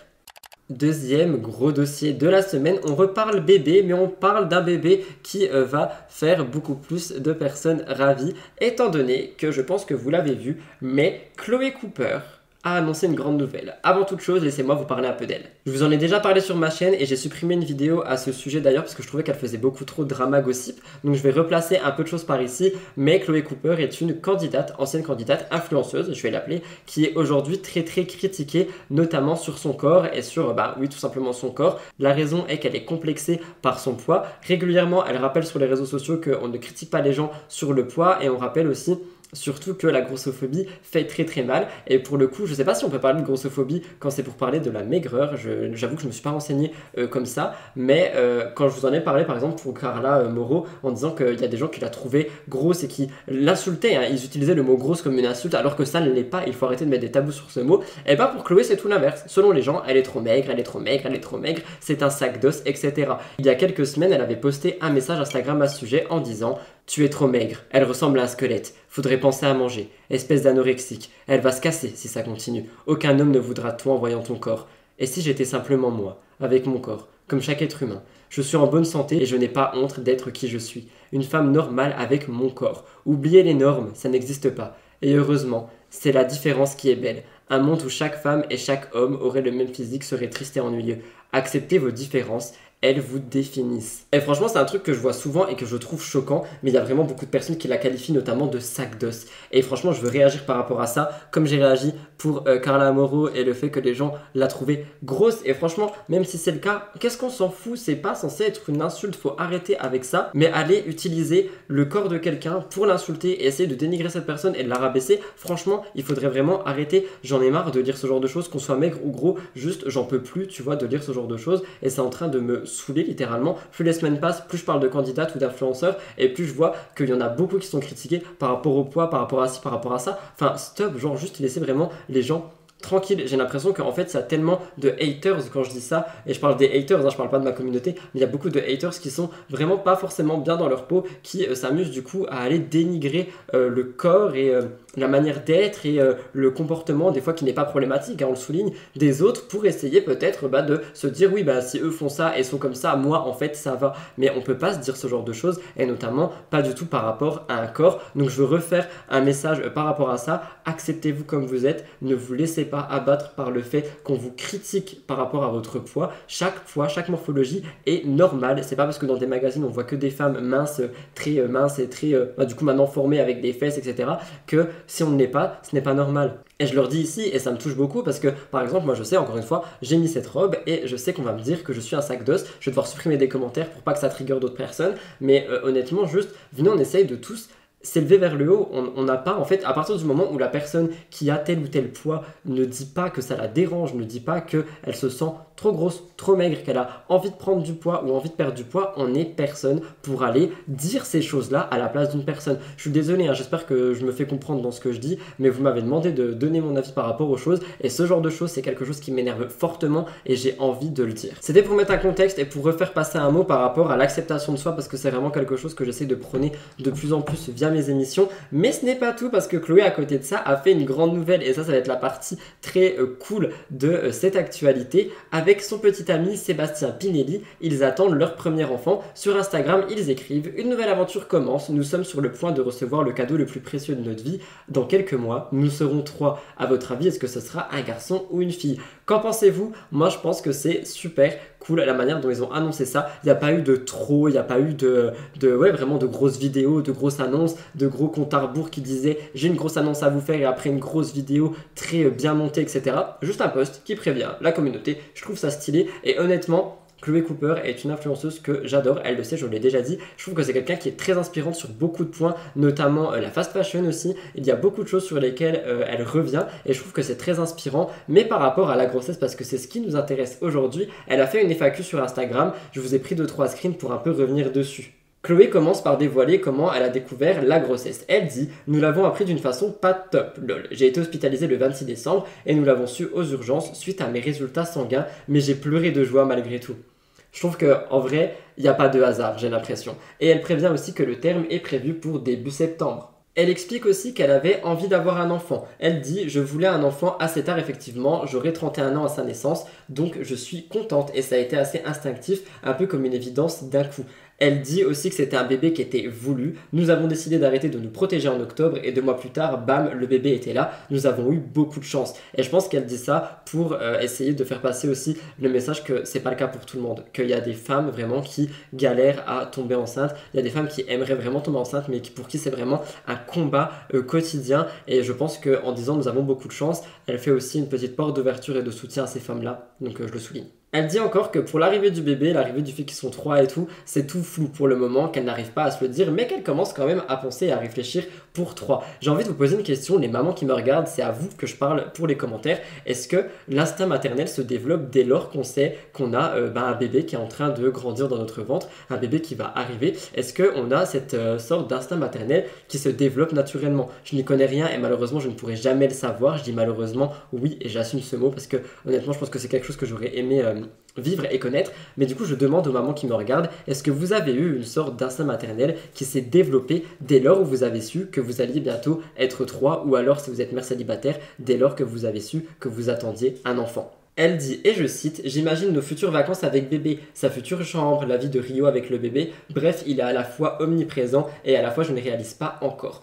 Pour le moment, elle dit qu'elle n'a aucun souci dans sa grossesse. Elle a juste eu un premier trimestre très difficile. Elle a eu beaucoup de fatigue, des nausées très très fortes et elle a pris 3 kilos. En ce qui concerne le sexe du bébé, elle dit J'ai une très légère préférence, mais je serai extrêmement heureuse dans les deux cas. Et d'ailleurs, pour un bébé, parce que vous savez, on parle beaucoup de transidentité sur ma chaîne, d'acceptation du genre, etc., d'identité de genre, est-ce que pour un bébé, on dit sexe genre, je ne sais pas trop en fait, parce que je sais que du coup pour euh, les personnes, moi j'ai envie de dire genre, mais le bébé, je ne sais pas, parce qu'on parle tout le temps du genre assigné à la naissance, peut-être qu'en fait, on dirait plus genre que sexe. Dites-moi si vous êtes au courant euh, dans les commentaires, sans me crier dessus évidemment, je pose la question pour me renseigner, mais euh, j'aimerais vraiment savoir pour le coup.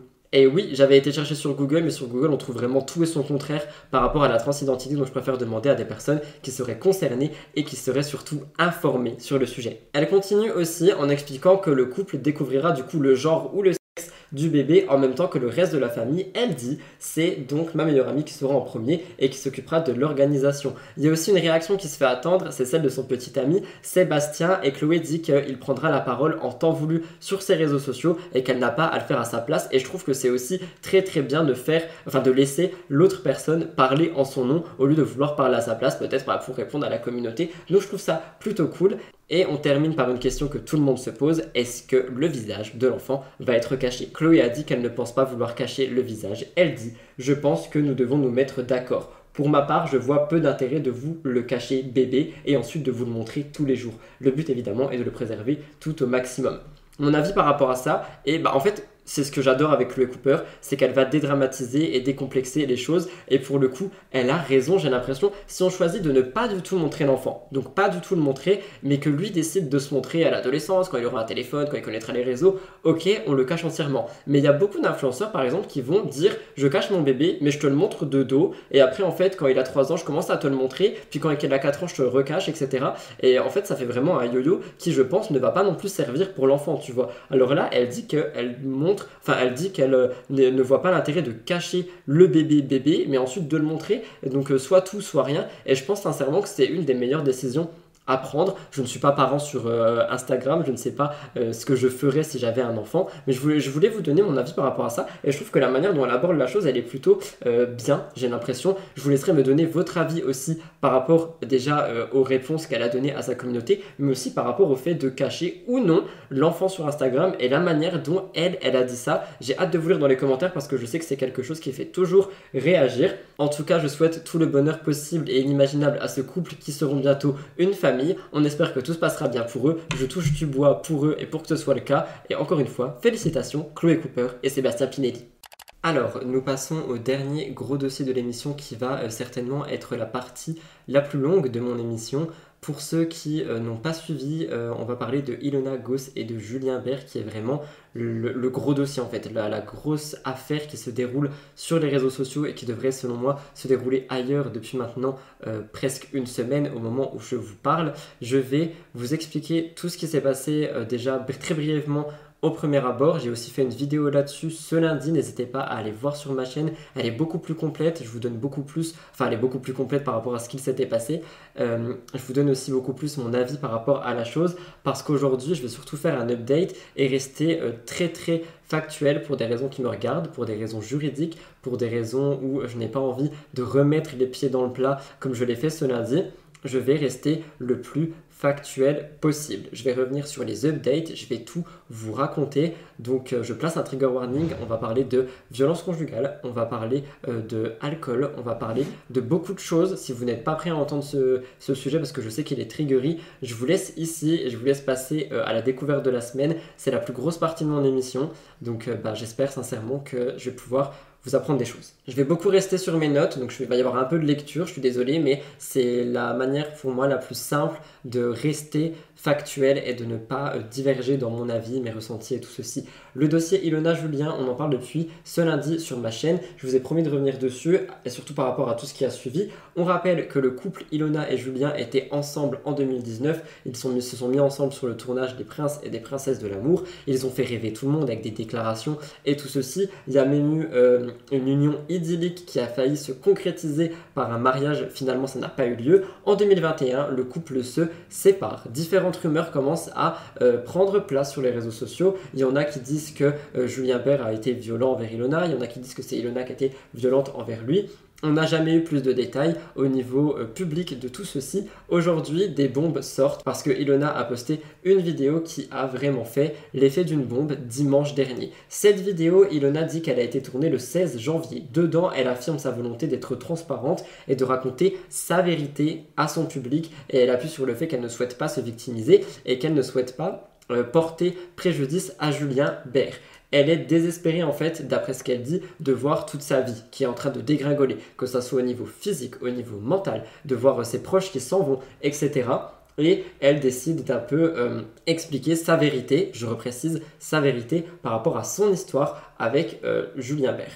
Elle commence la vidéo, la première parce qu'il y en a eu deux, par dévoiler que Julien lui devrait 80 000 euros qu'il a volé sur le compte de l'entreprise. Elle parle de sa société de shampoing Juliette Nona qu'elle a fait euh, en commun avec Julien Bert. Ensuite, elle euh, va appuyer ses propos avec différentes choses, différentes choses qu'elle dit. Elle dit par exemple qu'elle va avoir affaire aux huissiers parce que Julien ne payerait pas son loyer depuis 4 mois alors que le bail de la maison est au nom d'Ilona à cause de raisons de bracelet électronique. Je ne vais pas non plus vous résumer toutes les vidéos, je vous laisserai aller voir si jamais ça vous intéresse. Mais quelque chose qui a vraiment fait choquer tout le monde, c'est un fait sur lequel elle revient et qui daterait de décembre 2019.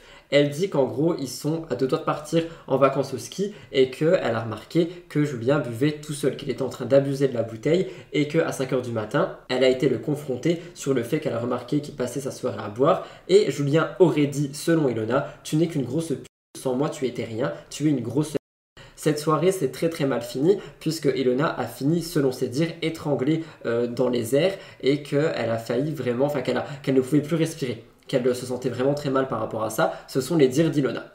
Elle explique dans la vidéo que suite à ça, elle s'est mise à genoux, qu'elle aurait supplié Julien de rester avec elle, qu'elle ne voulait pas qu'il la quitte et tout ce genre de choses. Genre euh, vraiment, bah, qu'elle, malgré ce qui se serait passé, elle voulait rester avec lui.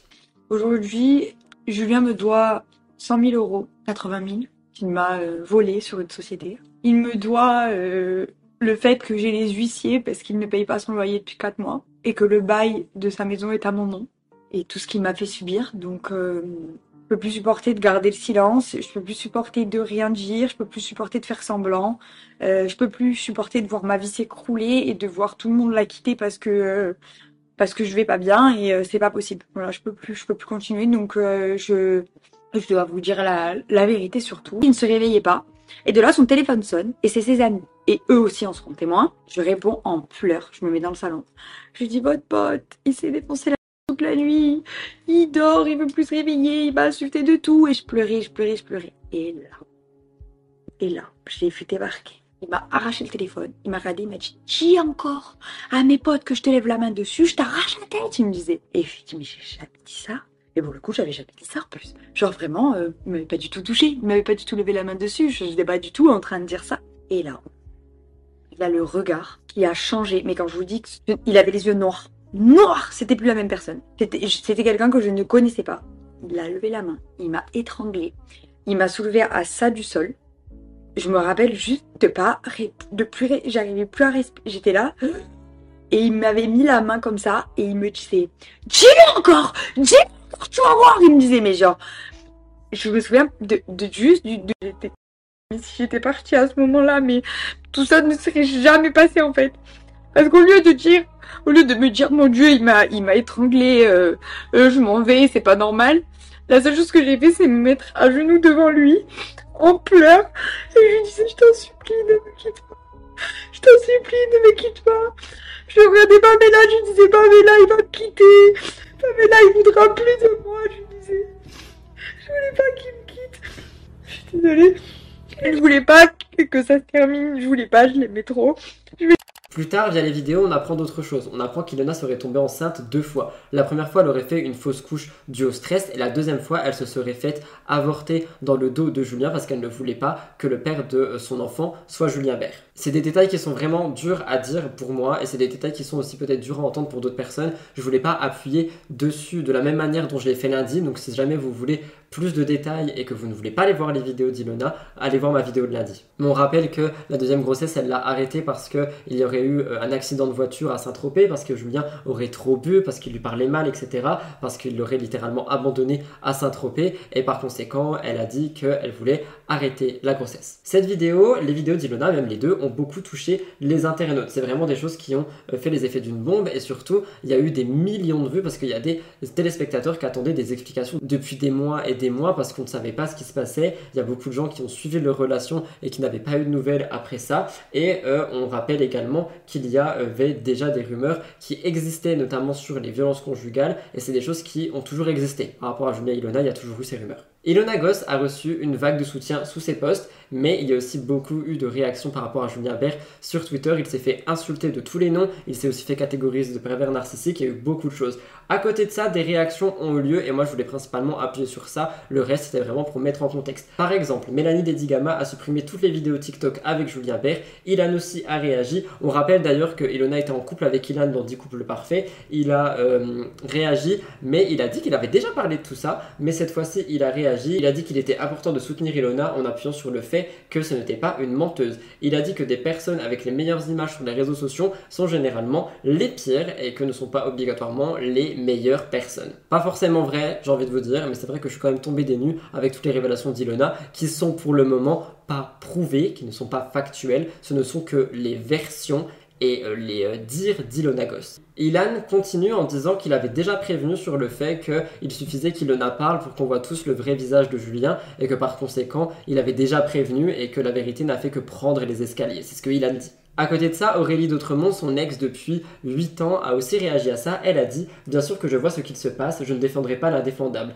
Pas cette fois, car là il ne s'agit plus de moi, ce sera mon seul mot sur le sujet. C'est pas vraiment son seul mot sur le sujet parce qu'ensuite elle a dit Mais franchement, on l'a harcelé de messages et ça c'est pas possible non plus. Faut arrêter d'aller harceler les gens si on ne répondent pas, qu'ils ne veulent pas réagir. En fait, je vais, je voulais rester factuel et je vais rester factuel juste après, mais je trouve ça quand même pas forcément cool qu'on soit venu mêler tellement de personnes et tellement de candidats à cette histoire qui ne regarderait que Ilona et Julia. Aurélie a dit je vais le dire une dernière fois, ce matin je me réveille avec 4000 messages pour savoir si j'ai été une femme battue. J'ai pris des coups et j'en ai donné parfois la première, on se battait, point. C'était il y a plus de 8 ans, on était jeunes et je suis caractérielle, impulsive. Il est arrivé, oui, bien nombre de fois où ça dérapait, mais rappelez-vous que jamais nous n'étions dans des états normaux, même si cela ne pardonne rien. Maintenant, par pitié, laissez-moi vivre ma vie dans mon couple en sérénité. J'ai assez de soucis personnels à gérer pour qu'encore tout ça me retombe dessus parce que je n'ai jamais parlé de la relation toxique qu'il y a eu 8 ans de ça maintenant. Et c'est pour ça, genre vous le voyez à l'écran, il y a beaucoup de captures d'écran de personnes qui ont écrit à Aurélie d'Autremont, mais vraiment en, boucle, et on peut pas faire ça, on ne peut pas faire ça. À côté de ça, Julien a vu tout ce qui se passait. Son compte Instagram a été désactivé. Je vous l'ai dit lundi, mais en fait, il a été désactivé parce que beaucoup de personnes euh, l'ont signalé en masse. Et du coup, bah, son compte Instagram est pour le moment suspendu. Julien a réagi en story. Je vous laisse écouter. Oh, bizarre ce qui se passe parce que c'est comme par hasard quand dans ma vie tout va bien, je suis euh, heureux, je suis épanoui et que je le monte sur les réseaux, vous voyez ce que je veux dire, et que tout ça sort, et que toi tu viens de te faire quitter, c'est quand même très compliqué et puis c'est très grave ce que tu es en train de faire. C'est très très grave parce que j'ai mal dormi, je suis abasourdi, c'est des accusations très très graves, je suis allé lire tous les commentaires, j'ai voulu tout lire, sauf sur Instagram parce que pour le moment mon compte est suspendu. Donc c'est à dire que moi là avec une connexion, mon téléphone, je peux accuser n'importe qui de quoi que ce soit et vous allez le croire. Et vous allez le croire. Donc sur parole. en fait, c'est quoi la première personne qui parle, qui accuse quelqu'un, et eh ben on va le croire. Et en fait, je vais juste vous rappeler un petit truc. C'est que cette relation, elle a tout fait pour y retourner. Elle a tout fait pour revenir avec moi. Vous l'avez vu dans Cross, on était plus ensemble, elle est revenue me chercher. J'étais le père de ses enfants. Euh, elle voulait fonder une famille avec moi. Quand tu sors d'une situation difficile, tu remues pas ciel et terre pour y retourner. C'est déjà ça la Suite à ça, à tout ce que je viens de vous raconter, la deuxième vidéo sort le lundi 27 février. Dans cette vidéo, Ilona explique que Julien en aurait voulu à Ilona de s'être mis en couple avec Paul-André fin 2021, que elle, elle était toujours amoureuse de lui, donc ils ont décidé de se laisser une deuxième chance, en, enfin une énième chance plutôt, en janvier 2022 en secret. On n'était pas au courant. Elle dit qu'ils essaient de repartir sur les bonnes bases, mais que ce n'est absolument pas possible. Et donc, Ilona décide de se séparer pour une fois, euh, enfin pour de bon, cette fois-ci par rapport à Julien. Et ensuite, il y a la relation qu'on connaît avec Paul-André. Et c'est à ce moment-là qu'elle se rend compte que l'argent de la société aurait disparu. Selon ses dires, Julien aurait dépensé près de 100 000 euros de cet argent pour des frais personnels et payé son loyer. Donc Ilona dans sa vidéo en fait elle semble désespérée de ce qu'elle dit et elle tente en fait de trouver des solutions mais Julien n'aurait pas souhaité l'aider selon les dires d'Ilona. Aujourd'hui, selon Ilona, elle va au plus mal. Elle dit qu'elle ne pèse que 45 kilos, qu'elle voit un psychologue deux fois par semaine et qu'elle dit être en dépression. Elle explique en fait qu'elle souhaite déposer plainte contre lui et ça a été beaucoup critiqué le fait qu'elle fasse des vidéos au lieu d'aller déposer plainte. Elle conclut la vidéo en disant Il m'a ruiné ma vie, je veux que ça s'arrête, je veux reprendre ma vie à zéro, je ne veux plus rien avoir à faire avec lui. Au niveau des réactions, parce qu'il y en a eu après celle dont je vous ai déjà parlé, Mélanie Dedigama a réagi. Comme je vous l'ai dit, elle a euh, supprimé tous les TikTok avec Julien. Mais c'est pas tout parce que le lundi 27 février, elle a posté un message et elle a dit N'attendez pas de moi une quelconque prise de parole pour le moment. Je n'alimenterai en aucun cas cette polémique. Ça a été vivement critiqué parce que, selon les gens, on ne peut pas utiliser le terme polémique pour une affaire aussi grave. Je sais pas si on cherche la petite bête ou si honnêtement, oui, on peut pas utiliser ce mot polémique, mais pour le coup, je pense que Mélanie, elle doit aussi être dans un tourbillon et une vague de haine et de harcèlement sur ses réseaux sociaux, dans des DM, etc. Donc je sais pas si on peut vraiment lui en vouloir d'avoir utilisé le terme polémique. Ce n'est pas tout parce que le blogueur Barubekio a aussi sorti une vidéo que je vais pas vous diffuser, elle a été prise à l'insu de Julien et Mélanie. J'ai pas trop compris si elle a été prise euh, bah, dans le moment T, donc dans les moments là, ou si elle a été prise avant. Dans tous les cas, ce qui était écrit dessus, c'était euh, Julien qui emmène Mélanie au McDo avec l'argent d'Ilona parce que bah, ce qui en fait le hashtag qui ressort le plus, c'est Julien rend l'argent. En parlant de Mélanie, on en a entendu parler aussi. On pouvait euh, lire entre temps pendant le tournage des 50, Ilona apprend que Julien faisait des déclarations à tout le monde, Cynthia, Mélanie, Dedigama, et Wassim TV a dit que Julien disait à Julien que tout ce qu'il faisait sur le tournage, dont son histoire avec Mélanie, c'était pour le buzz. Et c'est vrai que je me rappelle un peu des images comme ça où euh, Julien avait dragué Julia Morgante, Cynthia et puis Mélanie Dedigama. D'autres candidats ont réagi de la même manière un peu que Aurélie d'Autremont l'a fait, notamment Laura Lempicka qui a écrit En ce qui concerne Ilona, sachez qu'une chose, c'est que je soutiendrai mon ami quoi qu'il arrive comme j'ai toujours fait, que ce soit dans l'intimité ou publiquement, comme je viens de le faire.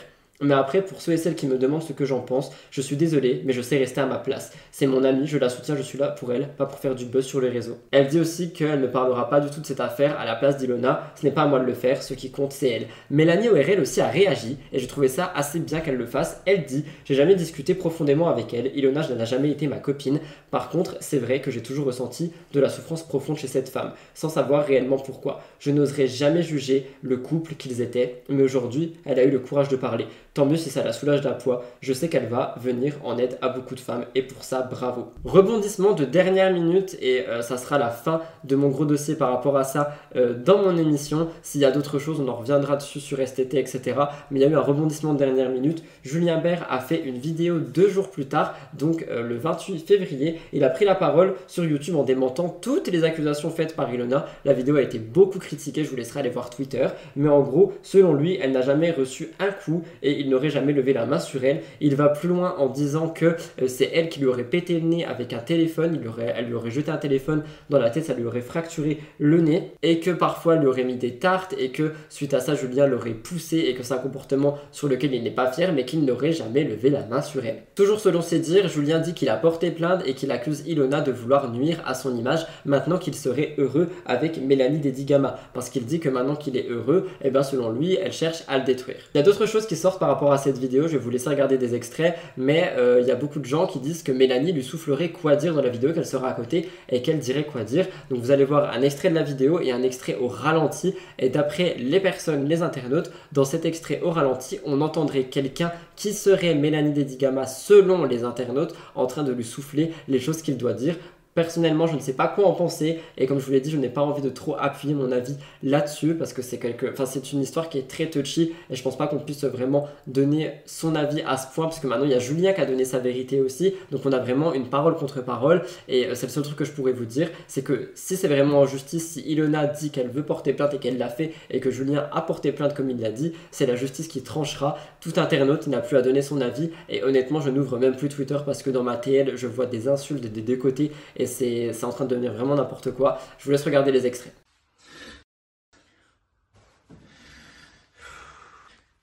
pas.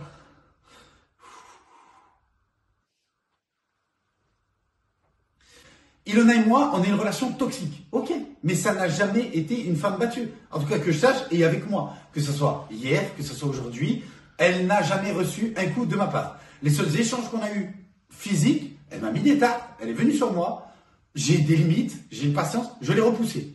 Alors voilà, je ne pense pas que ça fait d'Ilona une femme battue, mais par contre, il y a un truc qu'elle a oublié de parler, elle a dû omettre. J'ai le plancher orbital cassé, le nez cassé, parce qu'elle m'a balancé un iPhone en plein visage. Pendant notre relation, pendant les deux ans et demi, souvent on a eu des échanges très durs, mais verbalement. Et physiquement, les échanges qu'on a eus, c'est qu'elle venait à moi. Elle me mettait des gifs, je la repoussais. Je pense que j'ai des limites, et n'importe quel humain aurait fait la même chose. Alors l'avoir poussé, oui, je l'assume totalement. Je suis pas tout blanc. Et je suis pas là pour dire ça, je suis pas là pour mentir, j'ai qu'une envie, c'est dire la vraie vérité.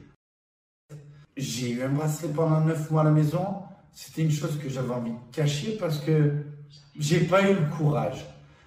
J'ai payé ma dette. J'ai eu un bracelet pendant 9 mois à la maison. C'était une chose que j'avais envie de cacher parce que j'ai pas eu le courage. Après la vidéo de Julien, beaucoup de nouvelles choses sont sorties. Premièrement, les internautes doutent des accusations d'Ilona. Les deux versions ont été opposées et Julien affirme avoir toujours traité ses petites amies comme, et je cite, des princesses. Alors une question se pose, a-t-il vraiment été violent avec Ilona? Un blogueur a fait basculer tout ceci dans une opinion, étant donné que c'est Aquababe qui a fait fuiter une vidéo. Comme vous le voyez à l'image, on voit Julien qui est en train d'insulter violemment Ilona et jeter ses sacs au sol. Cette scène daterait de l'été 2021 lors de leurs fameuses vacances à Saint-Tropez. Les internautes ont donc relancé toute l'accusation envers Julien. Nous pouvions lire pas choqué, il a toujours été violent. La seule raison pour laquelle il nie, c'est pour garder Mélanie Dedigama. Je n'arrive pas à savoir qui dit vrai entre Ilona et Julien. C'est aberrant. Mais Julien qui, avec sa vidéo, a remis en doute la version d'Ilona. Finalement, Ilona ressort une dernière vidéo et se filme dans un état qu'on va qualifier de dépression. C'est une vidéo qui dure plus de 45 minutes, que je vous ai condensée, mais que je vous conseille vraiment d'aller voir si vous avez suivi toute l'histoire parce qu'en en fait, elle a vraiment documenté tout ce qu'elle a vécu. Mais si vous voulez un peu des citations, elle s'adresse à la caméra et dit Je voudrais que vous compreniez ce que je vis tous les jours depuis que je l'ai rencontré. Je n'arrête pas de pleurer. Je n'arrive pas à me relever de tout ce qu'il s'est passé. J'en peux plus de faire cette dépression. J'ai tout perdu. Un peu plus tard, Ilona explique qu'elle a eu des nouvelles de Julien et qu'elle devrait avoir son argent rapidement. Pour rappel, comme je l'ai dit dans mon émission euh, de Vive Voix, Julien habiterait dans une maison où il ne payait pas le loyer, un loyer de 4700 euros qui était au nom d'Ilona, c'était son nom sur le bail. La propriétaire comprend parfaitement la situation, mais légalement, elle n'a pas d'autre choix que d'envoyer les huissiers. Pour combler les dettes, Julien Bert avait promis à Ilona qu'il aurait retrouvé un repreneur pour la société. Mais Ilona va découvrir plus tard qu'apparemment ce serait faux. Elle disait dans sa vidéo Je vais devoir porter plainte, il se trimballe avec une montre à 30 000 euros au poignet, mais c'est moi qui vais devoir vendre la mienne pour payer son loyer. Ilona, dans sa vidéo, nous montre qu'elle n'arrivait absolument pas à voir le bout du tunnel et surtout le bout de cette histoire. Pour prouver les faits de violence et des dettes, elle va afficher des conversations qu'elle a enregistrées. Pour des raisons légales, je ne peux pas vous les montrer. Mais pour vous expliquer, Julien Bert avait donc nié avoir des dettes envers Ilona, il avait nié avoir levé la main sur elle. Pourtant, dans ces enregistrements, on entend clairement que Julien ne dément pas le fait de lui devoir plus de 80 000 euros et surtout, il revient aussi sur l'étranglement. Ilona dit à Julien dans cette conversation Je suis en dépression, j'ai perdu mes amis, je vis une vie de cause de toi. Je me fais quitter par mon mec parce qu'il n'en peut plus, alors que j'ai toujours été sympa, j'ai toujours protégé. Et toi, tu me fais vivre ça sans scrupule. Je vis un enfer.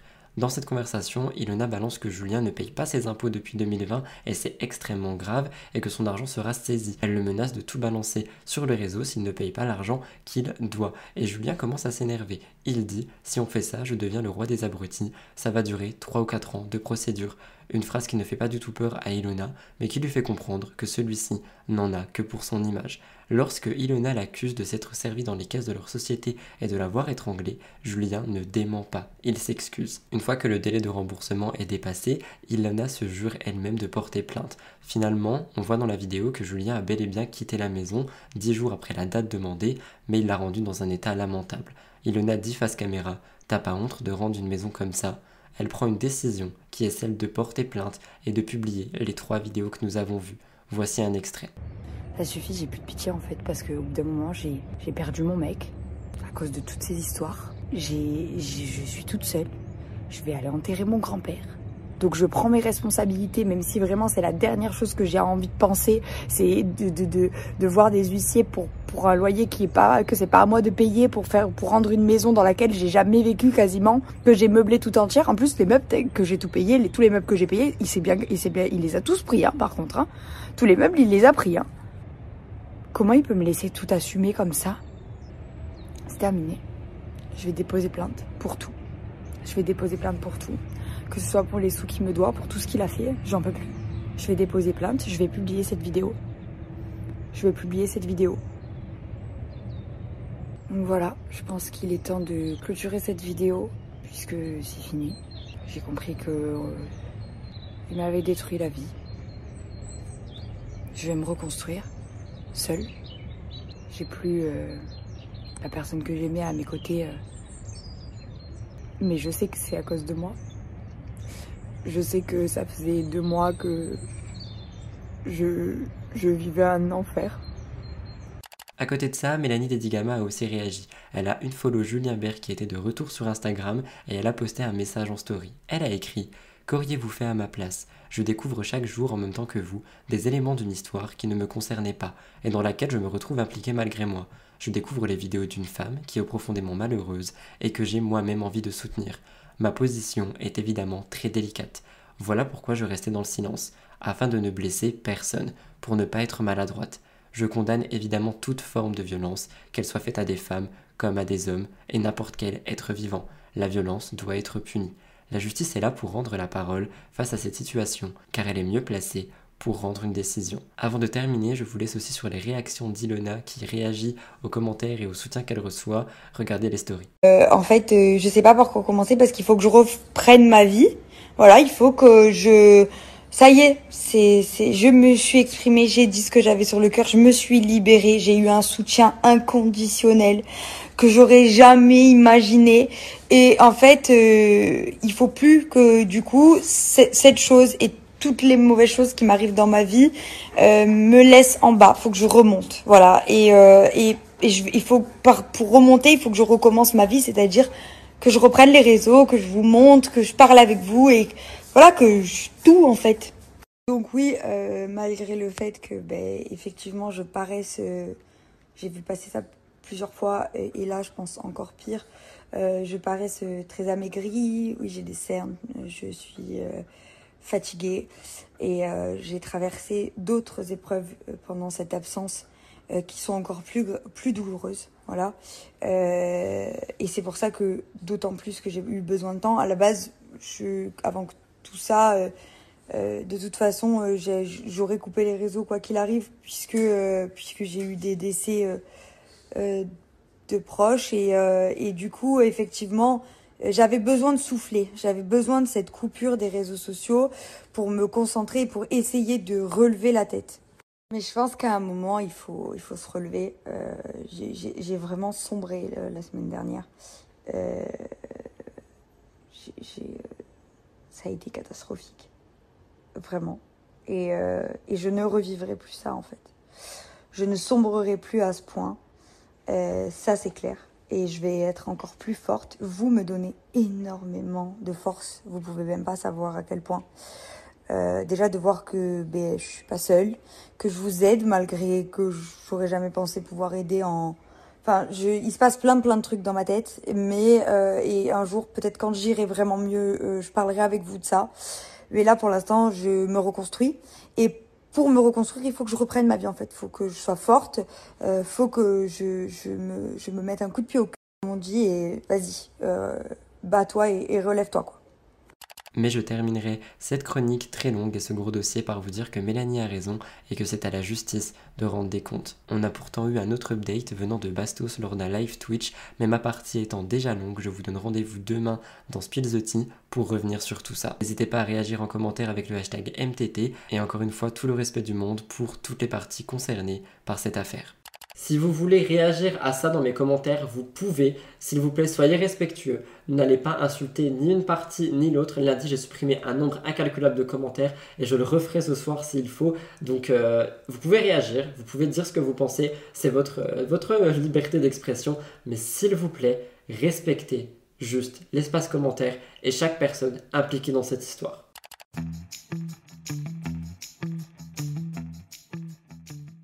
Je terminerai mon émission par la découverte de la semaine et cette semaine, ma découverte va pour la youtubeuse et créatrice Shera. En effet, je suis tombé sur une de ses dernières vidéos qui revient sur un an après la grossesse et premièrement, j'ai trouvé que le message dans cette vidéo par rapport à la grossesse, à la maternité, etc.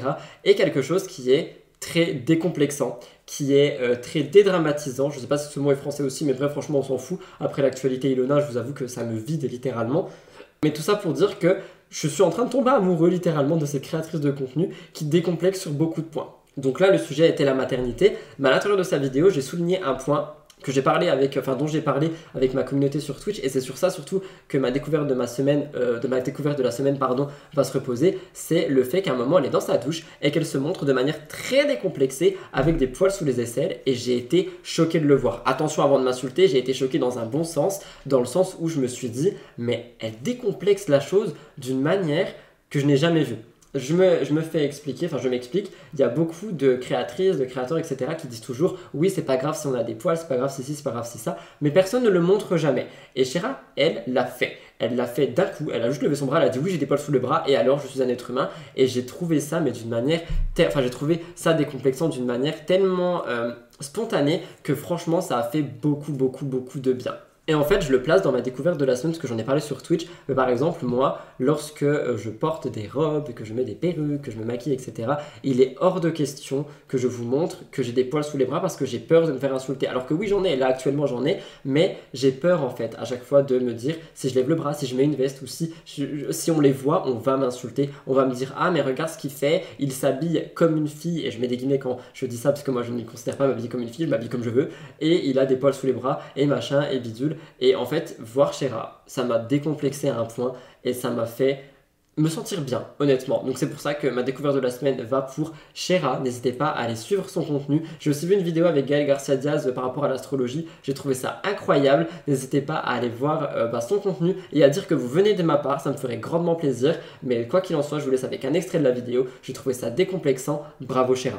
Bon, bah on va passer à, la suite. Alors, du coup, je vous ai dit que jusqu'à l'âge de 6 mois, oui, je sais, j'ai des poils sous les aisselles. Donc, je vous disais les écrans. Vous savez, je suis beaucoup, beaucoup moins qu'avant, mais je suis beaucoup sur euh, mon téléphone, de par mon métier, forcément, parce que c'est là que tout se passe, en fait, tout simplement. Depuis que j'ai mon fils, je suis beaucoup moins présente euh, quotidiennement euh, en story. C'est-à-dire qu'il va y avoir des moments où bah, je vais pas être présente pendant une ou deux journées, parce que bah, j'ai besoin de faire autre chose, parce que bah, ça va pas. J'aime pas en fait faire des stories en mode. J'aime pas me plaindre, ça me met mal à l'aise parce que je sais pas qui regarde mes stories et qui peut-être souffre beaucoup plus que moi. Et moi, j'ai l'impression que égoïstement, si je me plains, bah, c'est comme si je déversais mon seau de ce que je ressens à quelqu'un qui a déjà son seau rempli. Et je trouve que ça se fait pas. Voilà tout le monde, c'est comme ça que se termine mon émission de la semaine Mix the Tea avec la nouvelle caméra, avec le nouveau décor, avec les nouveaux éclairages, avec tout de nouveau, des actualités très dures à traiter. J'espère sincèrement que ça a pu vous intéresser, j'espère sincèrement que je ne vous ai pas perdu tout le long. Si mon émission vous a intéressé et que vous voulez me soutenir, n'oubliez vraiment pas de liker, commenter avec le hashtag MTT, abonnez-vous juste en dessous. Je vous remercie encore une fois pour votre fidélité et tout l'engouement autour de Mix the Tea. Ce n'est que le début, croyez-moi, beaucoup de choses vont encore changer le son la semaine prochaine et d'ici quelques semaines. Vous n'êtes pas prêts, c'est tout ce que j'ai à dire, donc restez connectés. J'ai très hâte de vous montrer tout ça. Je l'ai annoncé sur Twitch normalement au moment où je parle, donc peut-être que des gens sont au courant. Je ne sais pas, on verra bien ce qui se passe, mais quoi qu'il en soit, je vous remercie vraiment pour tout. Je vous aime d'amour, je vous fais un gros cœur avec mes mains et je vous retrouve très prochainement, soit dimanche prochain dans Mix the ou alors lundi et mercredi pour STT, et peut-être vendredi pour une vidéo Actu Bonus. Je vous aime d'amour, merci pour votre fidélité et merci de m'avoir écouté jusqu'ici. Comme chaque semaine, j'ai oublié l'emoji de la semaine et pour cette semaine, j'avais envie de partir sur le cœur bleu parce que ce dress code is blue comme vous l'avez vu. Étant donné que la seule émission où je portais cette robe a été strikée, j'aimerais qu'on soutienne cette robe avec beaucoup de cœurs bleus dans les commentaires. J'ai hâte de vous lire et j'ai hâte de voir tous mes petits cœurs bleus dans les commentaires. Merci de m'avoir écouté jusqu'ici, je vous aime d'amour et je vous laisse avec la fin de la conclusion.